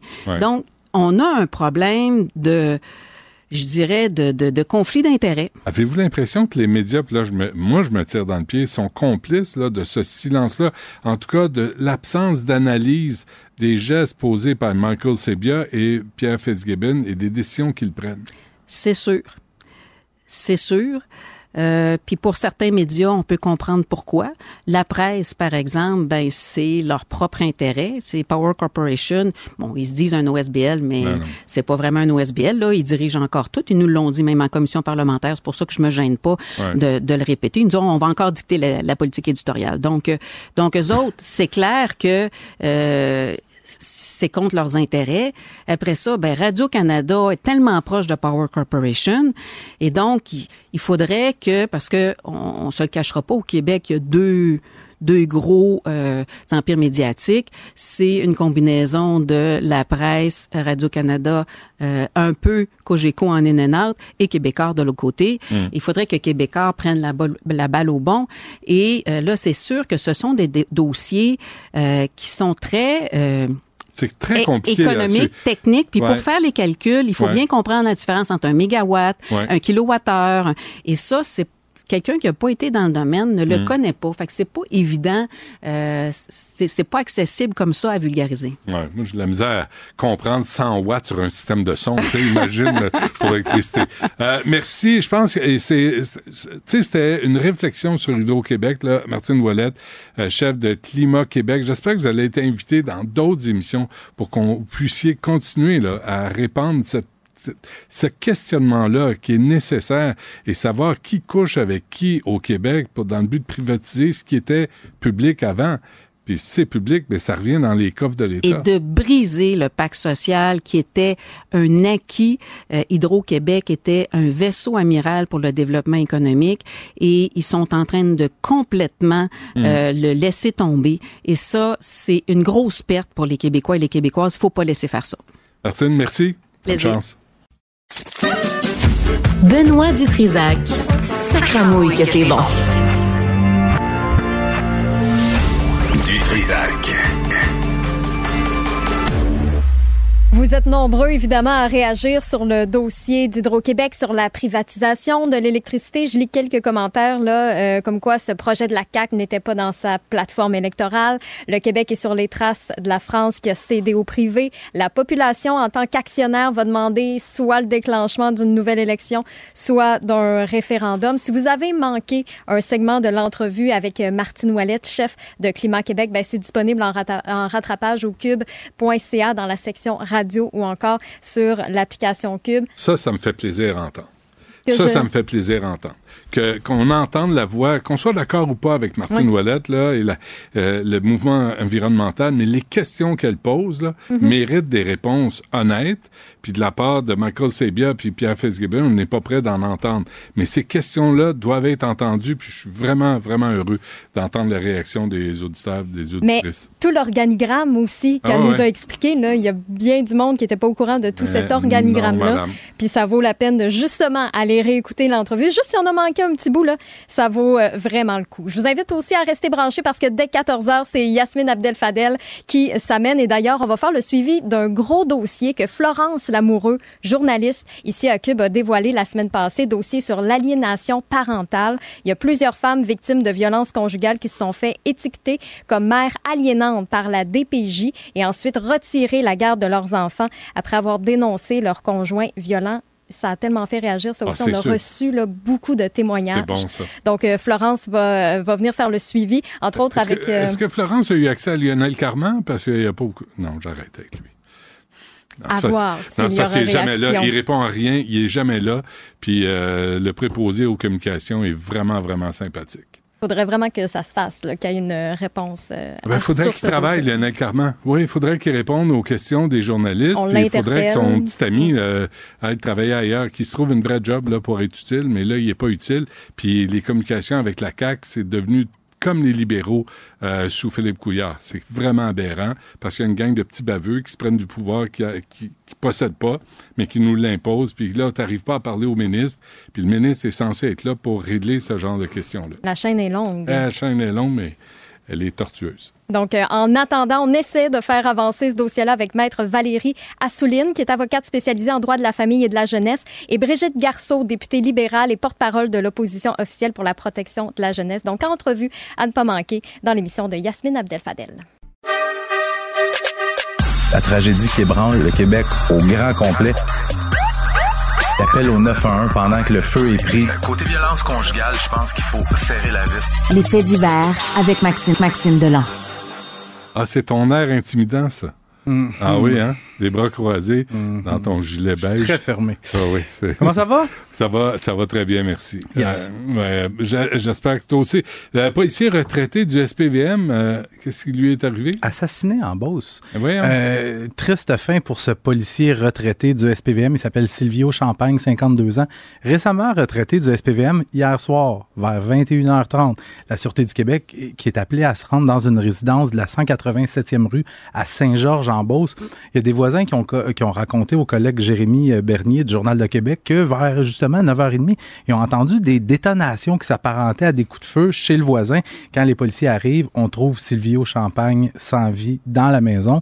Il n'y a rien à faire, son décès est constaté sur place, mais sur, les lieux, il y a également un autre homme dans la cinquantaine qui est complètement en crise. Les voisins racontaient, ils sont mis à trois policiers pour essayer de le maîtriser. Le gars, il criait, m'a tout vous tuer, m'a tout vous tuer. Qui est clairement l'état mental perturbé. Euh, on l'a transporté à l'hôpital pour bon, recevoir des soins appropriés. Pourrait comparaître au cours de la journée d'aujourd'hui sous des accusations de meurtre. Mais qu'est-ce qui s'est passé? Là, on en est là. La Sûreté Mm. du Québec a son suspect principal, mais on veut savoir qu'est-ce qui s'est passé, qu'est-ce qui a mené à ça, qui pouvait bien en vouloir, pourquoi, dans le fond, on, on en voulait à ce point-là Mm. à euh, M. Champagne. J'ai parlé à plusieurs policiers depuis ce matin pour savoir, le, le connaissez-vous? Euh, puis il y a bien des policiers qui me racontaient qu'ils l'ont croisé à plusieurs reprises parce que lui, c'était un agent euh, de su- soutien à la détention au centre opérationnel Nord. Fait en gros, il recevait des détenus qui se faisaient arrêter, puis il est placé en cellule, puis il vérifiait à ce que tout se passe bien.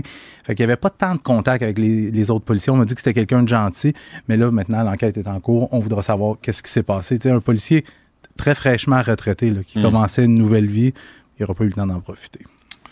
Euh, et nouveau chapitre dans l'affaire Cédrica Provencher. Ça finit plus de finir, hein, Ouais. cette histoire-là.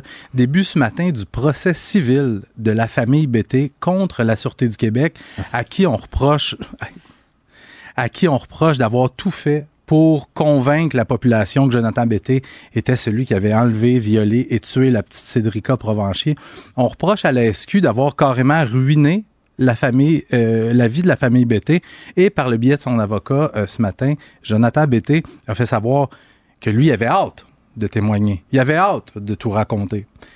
Juste peut-être un petit rappel des faits pour les gens. Cédrica Provencher, 9 ans, qui est enlevée en juillet 2007 par, on s'en souvient, un homme qui cherchait un chien.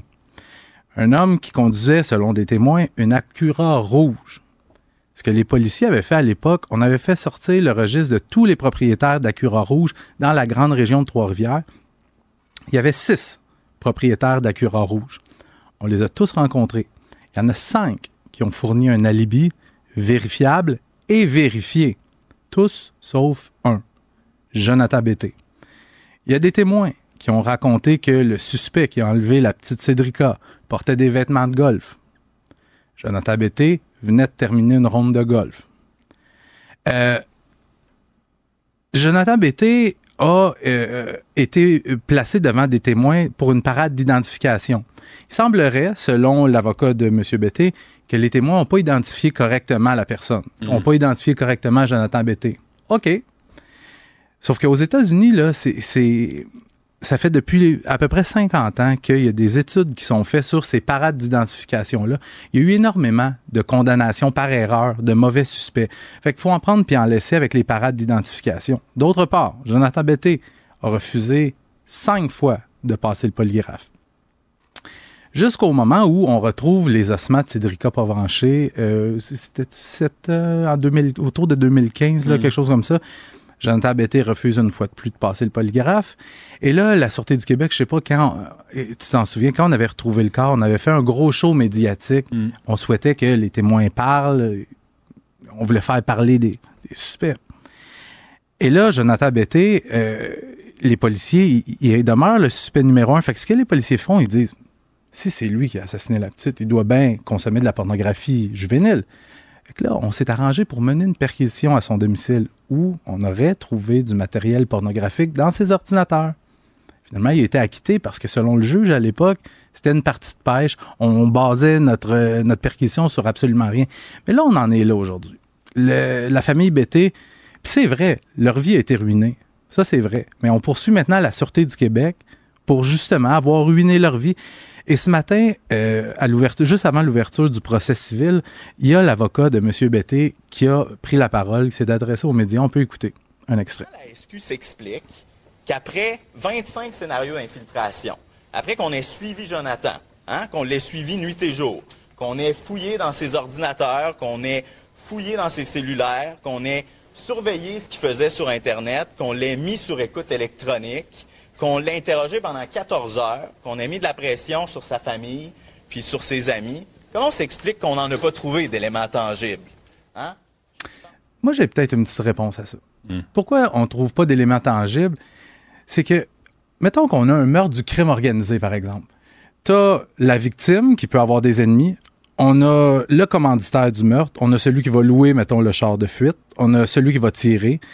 On a plusieurs individus reliés à cette victime-là. Dans le cas de l'enlèvement d'un enfant, du viol et du meurtre d'un enfant, je pense pas que les, les suspects vont aller euh, euh, écrire à leurs amis ou laisser des traces. Puis je, je veux faire un parallèle avec le meurtre, euh, l'enlèvement, le meurtre et l'agression sexuelle de la jeune Jolène Riendo. Je sais pas si tu te souviens de Jolène Riendo, enlevée à Montréal en 1999. Elle avait 10 ans. Elle a préparé le souper avec son père et son père, pour la récompenser, il avait donné quelques piastres. Tiens, va t'acheter un chip. Elle était jamais revenue chez elle. Elle a été enlevée probablement violée et tuée. Son corps a été retrouvé en 2011 à Montréal, tout près de l'île des Sœurs. Puis moi, j'étais le premier journaliste à arriver sur les lieux, puis je me souviens encore ce que euh, le, boss des crimes majeurs au SPVM avait dit. Il avait dit, euh, excusez-moi mon langage, il avait dit, cet hostie-là, son crime, il l'a mangé, il l'a digéré, puis il l'a chié. Ce qu'il voulait dire, c'est que le SPVM sait, encore aujourd'hui, il sait c'est qui qui a commis ce meurtre-là. Mais c'est que il disait que le gars avait tellement assimilé son mensonge que pour lui, il était devenu une vérité, que c'était, c'est pas lui qui a commis ce meurtre-là. C'est pas lui qui l'a commis. Puis interroge-les pendant 30 heures, si tu veux. Il n'avouera jamais pour, parce que pour lui, c'est jamais arrivé. Puis pour la famille Bété, c'est un peu la même situation. On l'a pointé du doigt, on le pointe encore du doigt, et la Sûreté du Québec le dit presque ouvertement que c'est encore le suspect numéro un. Mais je me suis arrêté une petite seconde, je me suis dit juste une minute. Imagine juste une seconde que c'est vraiment pas lui. Même si tout pointe vers lui, imagine juste une seconde que c'est pas lui. Ça te, ça te ruine une vie pour vrai. Parce que partout où ce gars-là va, il est identifié comme étant un pédophile, un meurtrier. Sauf que, tu sais, je, je sais plus où me positionner là-dedans. J'ai mon opinion. T'as ton opinion? Oui, t'as ton opinion. fait qu'on en est là aujourd'hui. J'ai bien hâte de voir comment ça va se régler, ce procès-là de 10, mi- 10 millions contre la Sûreté du Québec. Sais-tu quoi, bonne nouvelle là-dedans? Mon, mon silence vient d'épargner une poursuite à Québécois. Ouais. Maxime Dolan, merci. Salut. À demain. Une voix qui porte, des idées concrètes, des propos qui résonnent. Benoît Dutrisac, déstabilisant, juste comme on aime. La rencontre du rocher du Trisac. Dans ce cas-ci, est-ce que c'est criminel? Pantoute. Une dualité qui rassemble les idées. Mais non, tu peux pas dire ça. On rembobine cette affaire-là. Non, non, non, non. Prends soin de toi, là. Oui, Hein? tu me protèges. Je le sais. Compte toi-même. La rencontre du rocher du Trisac. Écoute, Benoît, quand je Ouais. parle. Sophie, bonjour. Bonjour Benoît, je vais te parler aujourd'hui d'un vraiment d'un texte absolument passionnant publié dans le journal La Presse. Le titre m'a beaucoup intrigué. Euh, les écoles secondaires euh, de plus en plus homogènes. Là, je me suis dit, de quoi on parle? Alors, les, euh, les, le texte est basé sur le portrait socioculturel des élèves inscrits dans les écoles publiques de Montréal, du comité de gestion de la taxe scolaire, et ils ont aussi analysé des données ministérielles sur la langue maternelle des élèves dans les écoles privées. Ce que dit ce texte-là, c'est un phénomène assez particulier dans les écoles à Montréal, c'est que de plus en plus les élèves dont la langue maternelle est le français ou des gens dont les parents sont nés ici au Québec, enfin ce qu'on appelait avant dans l'ancien temps des de souche, sont de plus en plus dans les écoles privées et que dans les écoles publiques, c'est de plus en plus donc des gens qui sont euh, des immigrants soit de première ou de deuxième génération. Alors on sait que grâce à la loi 101, évidemment, tous ces gens-là sont scolarisés en français, donc ça c'est une excellente nouvelle. Mais ce qui se passe, c'est que il y a, par exemple, euh, une école où il y a trois fois plus de gens qui parlent arabe que de gens qui parlent français.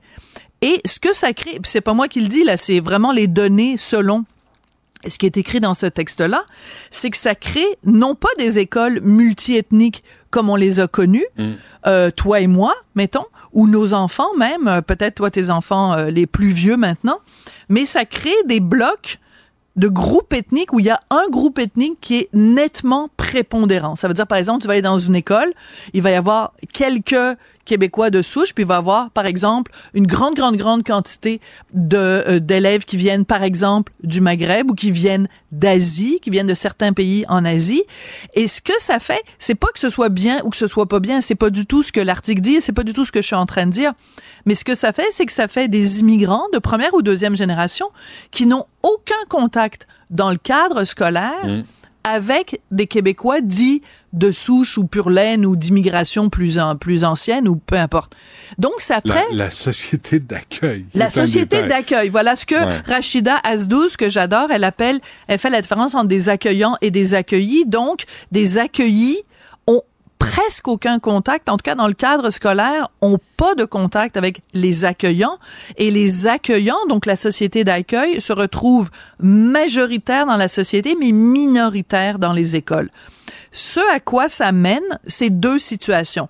Une qui, moi, me touche beaucoup parce que je suis chroniqueuse culturelle, puis parce que c'est un milieu qui, qui, qui m'intéresse, c'est que, par exemple, quand Carl Tremblay meurt, vu que tu prends une école où il y a une prépondérance de gens qui sont nés, par exemple, euh, euh, au Maroc ou en Chine ou en Inde ou peu importe, ils ne sont pas en contact ou ils sont en contact avec une infime minorité de gens dont les parents ont été bercés en écoutant les cowboys fringants.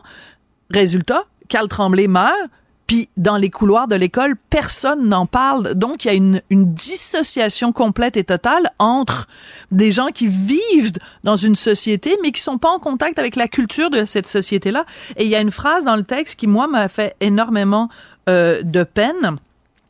Pour ce qui est de la culture, le Québec ne réussit pas à faire aimer sa culture parce que les jeunes immigrants de première ou de deuxième génération ont souvent très peu de contact avec la société d'accueil. C'est extrêmement triste parce que je me dis si demain matin moi je m'en vais euh, vivre en Italie, que je m'en vais vivre en Espagne, que je vais vivre en Argentine, peu importe, que je vais vivre à Hong Kong, peu importe, une des premières choses que je vais chercher à faire, c'est d'écouter de la musique euh, argentine, d'aller euh, euh, goûter à de la cuisine italienne, d'aller, euh, je veux dire, si je vais à Hong Kong, peu importe le, le pays où je vais, si je vais au Congo, je veux dire, euh, peu, peu importe. C'est la base, Ben c'est ouais. la base. Et c'est pas par rejet, c'est que si t'es pas en contact avec, Comment veux-tu pouvoir comprendre? Et c'est un argument qu'on nous a beaucoup dit, nous, euh, la société d'accueil. On nous a beaucoup dit, ben là, il faut que, euh, par exemple, quand tu viens, euh, quand tu es issu de l'immigration, il faut que tu te reconnaisses quand tu regardes la télé, il faut que tu te reconnaisses quand... Oui, mais là, c'est un cas où il, il- il y a comme un, tu il y a comme un blocage là. parce que s'ils Ouais. ont pas de contact, si tu vas à l'école puis que pendant que tu es à l'école, t'es pas en contact avec des petits culs qui écoutent les cowboys fringants, puis qui comprennent la ref quand ils chantent euh, rentrer à temps pour écouter passe-partout, ben si t'as pas la ref, tu peux pas comprendre la culture. Puis quand tu quittes l'école, tu retournes à la maison où tu parles donc la langue d'origine de tes parents, par le satellite, t'écoutes la télé du pays d'origine de tes parents, la musique que t'écoutes, si c'était pas sur Netflix, ben t'es en train d'écouter de la musique d'origine de tes parents. Bref, Mhm. ça fait des espèces d'enclaves. Et ça, c'est dommage. Mais il y a une autre partie de ce texte-là. Je, je parle beaucoup, puis tu Ah, parles pas. Tu peux, tu peux intervenir. C'est que euh, on nous parle aussi d'un film que je n'ai pas vu personnellement, mais que j'ai vraiment maintenant envie de voir.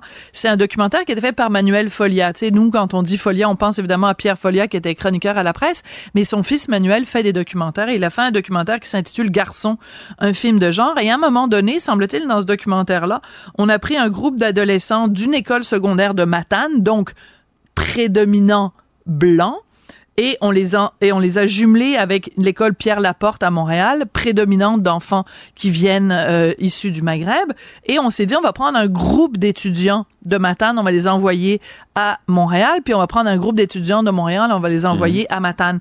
Mais semble-t-il, encore une fois, c'est pas moi qui le dis. Le documentaire semble dire que quand les jeunes de Matane sont arrivés à Montréal, leur accueil a été carrément hostile. Et il y a des gens qui se sont fait traiter de blancs. Alors, on a ça dans les écoles. On a ça. Donc, on est rendu que quand tu as des groupes de gens qui viennent de Matane, mm. ils sont traités de grosses Gaspésiennes, de plottes gaspésiennes, puis ils se font traiter de blancs. Ben, un petit peu de politesse, s'il vous plaît. C'est comme on s'essuie les pieds sur le Mais- paillasson avant d'entrer dans une société d'accueil, puis une société qui vous accueille à bras ouverts. Ouais. Euh, Un- en fin un de semaine, peu- je suis allée voir Rue, respect, là. ouais. Ouais. je suis allée voir Rue, tu sais, sur, euh, euh, évidemment, Kim Thuy, c'est une adaptation Mm. au cinéma de son, de son livre, où elle raconte comme Boat People, parce que dans les années 70, c'était ça, il y avait eu un énorme afflux de réfugiés qui sont arrivés au Québec, beaucoup de, de Vietnamiens, des boat people qui avaient vraiment fui dans des conditions absolument désastreuses. Et le film est très touchant pour ça. C'est pas un grand film, mais c'est très touchant pour ça parce que ça montre à quel point les Québécois sont une société d'accueil. À bras ouverts, euh, la famille de Kim Thuy, elle arrive, puis on leur dit, ils ont un immense appartement, puis on leur dit, ben, le gouvernement paye vos trois premiers mois de loyer. Après, il va falloir que vous débrouillez puis que vous ayez un emploi. Bon, ça, les années 80, c'était quand même assez Mm. différent. Mais, je veux dire, le Québec est une société d'accueil Ouais. très accueillante. Là, je sais que c'est un, un pléonasme, Non, mais, faut, faut, sais, faut se faire traiter aussi. de blanc. faut exiger d'être respecté aussi. Hey, wow, là. Ben, c'est ça ce qu'on dit dans le texte, c'est que les jeunes qui ont tenu ces propos-là ont été rencontrés, ont une dir- direction, euh, la direction de l'école les a rencontrés pour leur taper ses doigts. Mais ça donne ça. Donc, euh, un petit peu de vigilance, un petit peu de reconnaissance, un petit peu de gratitude. De, de fierté qu'on est au Québec. Je vous rappelle qu'on est au Québec. Ça C'est pas- s'appelle le vivre ensemble. Ça va dans Ouais. les deux sens, le Ouais. vivre ensemble. Fait que, tu sais, quand on se fait taper sur la tête à longueur de temps, puis qu'on se fait dire qu'on est xénophobe, puis qu'on est ci, puis qu'on est ça, ben, peut-être la poutre et la... un message commandité par Québec solidaire. Merci, euh, Sophie. Merci à toute l'équipe. Euh, Il y a Yasmine Abdel-Fadel qui suit à l'instant.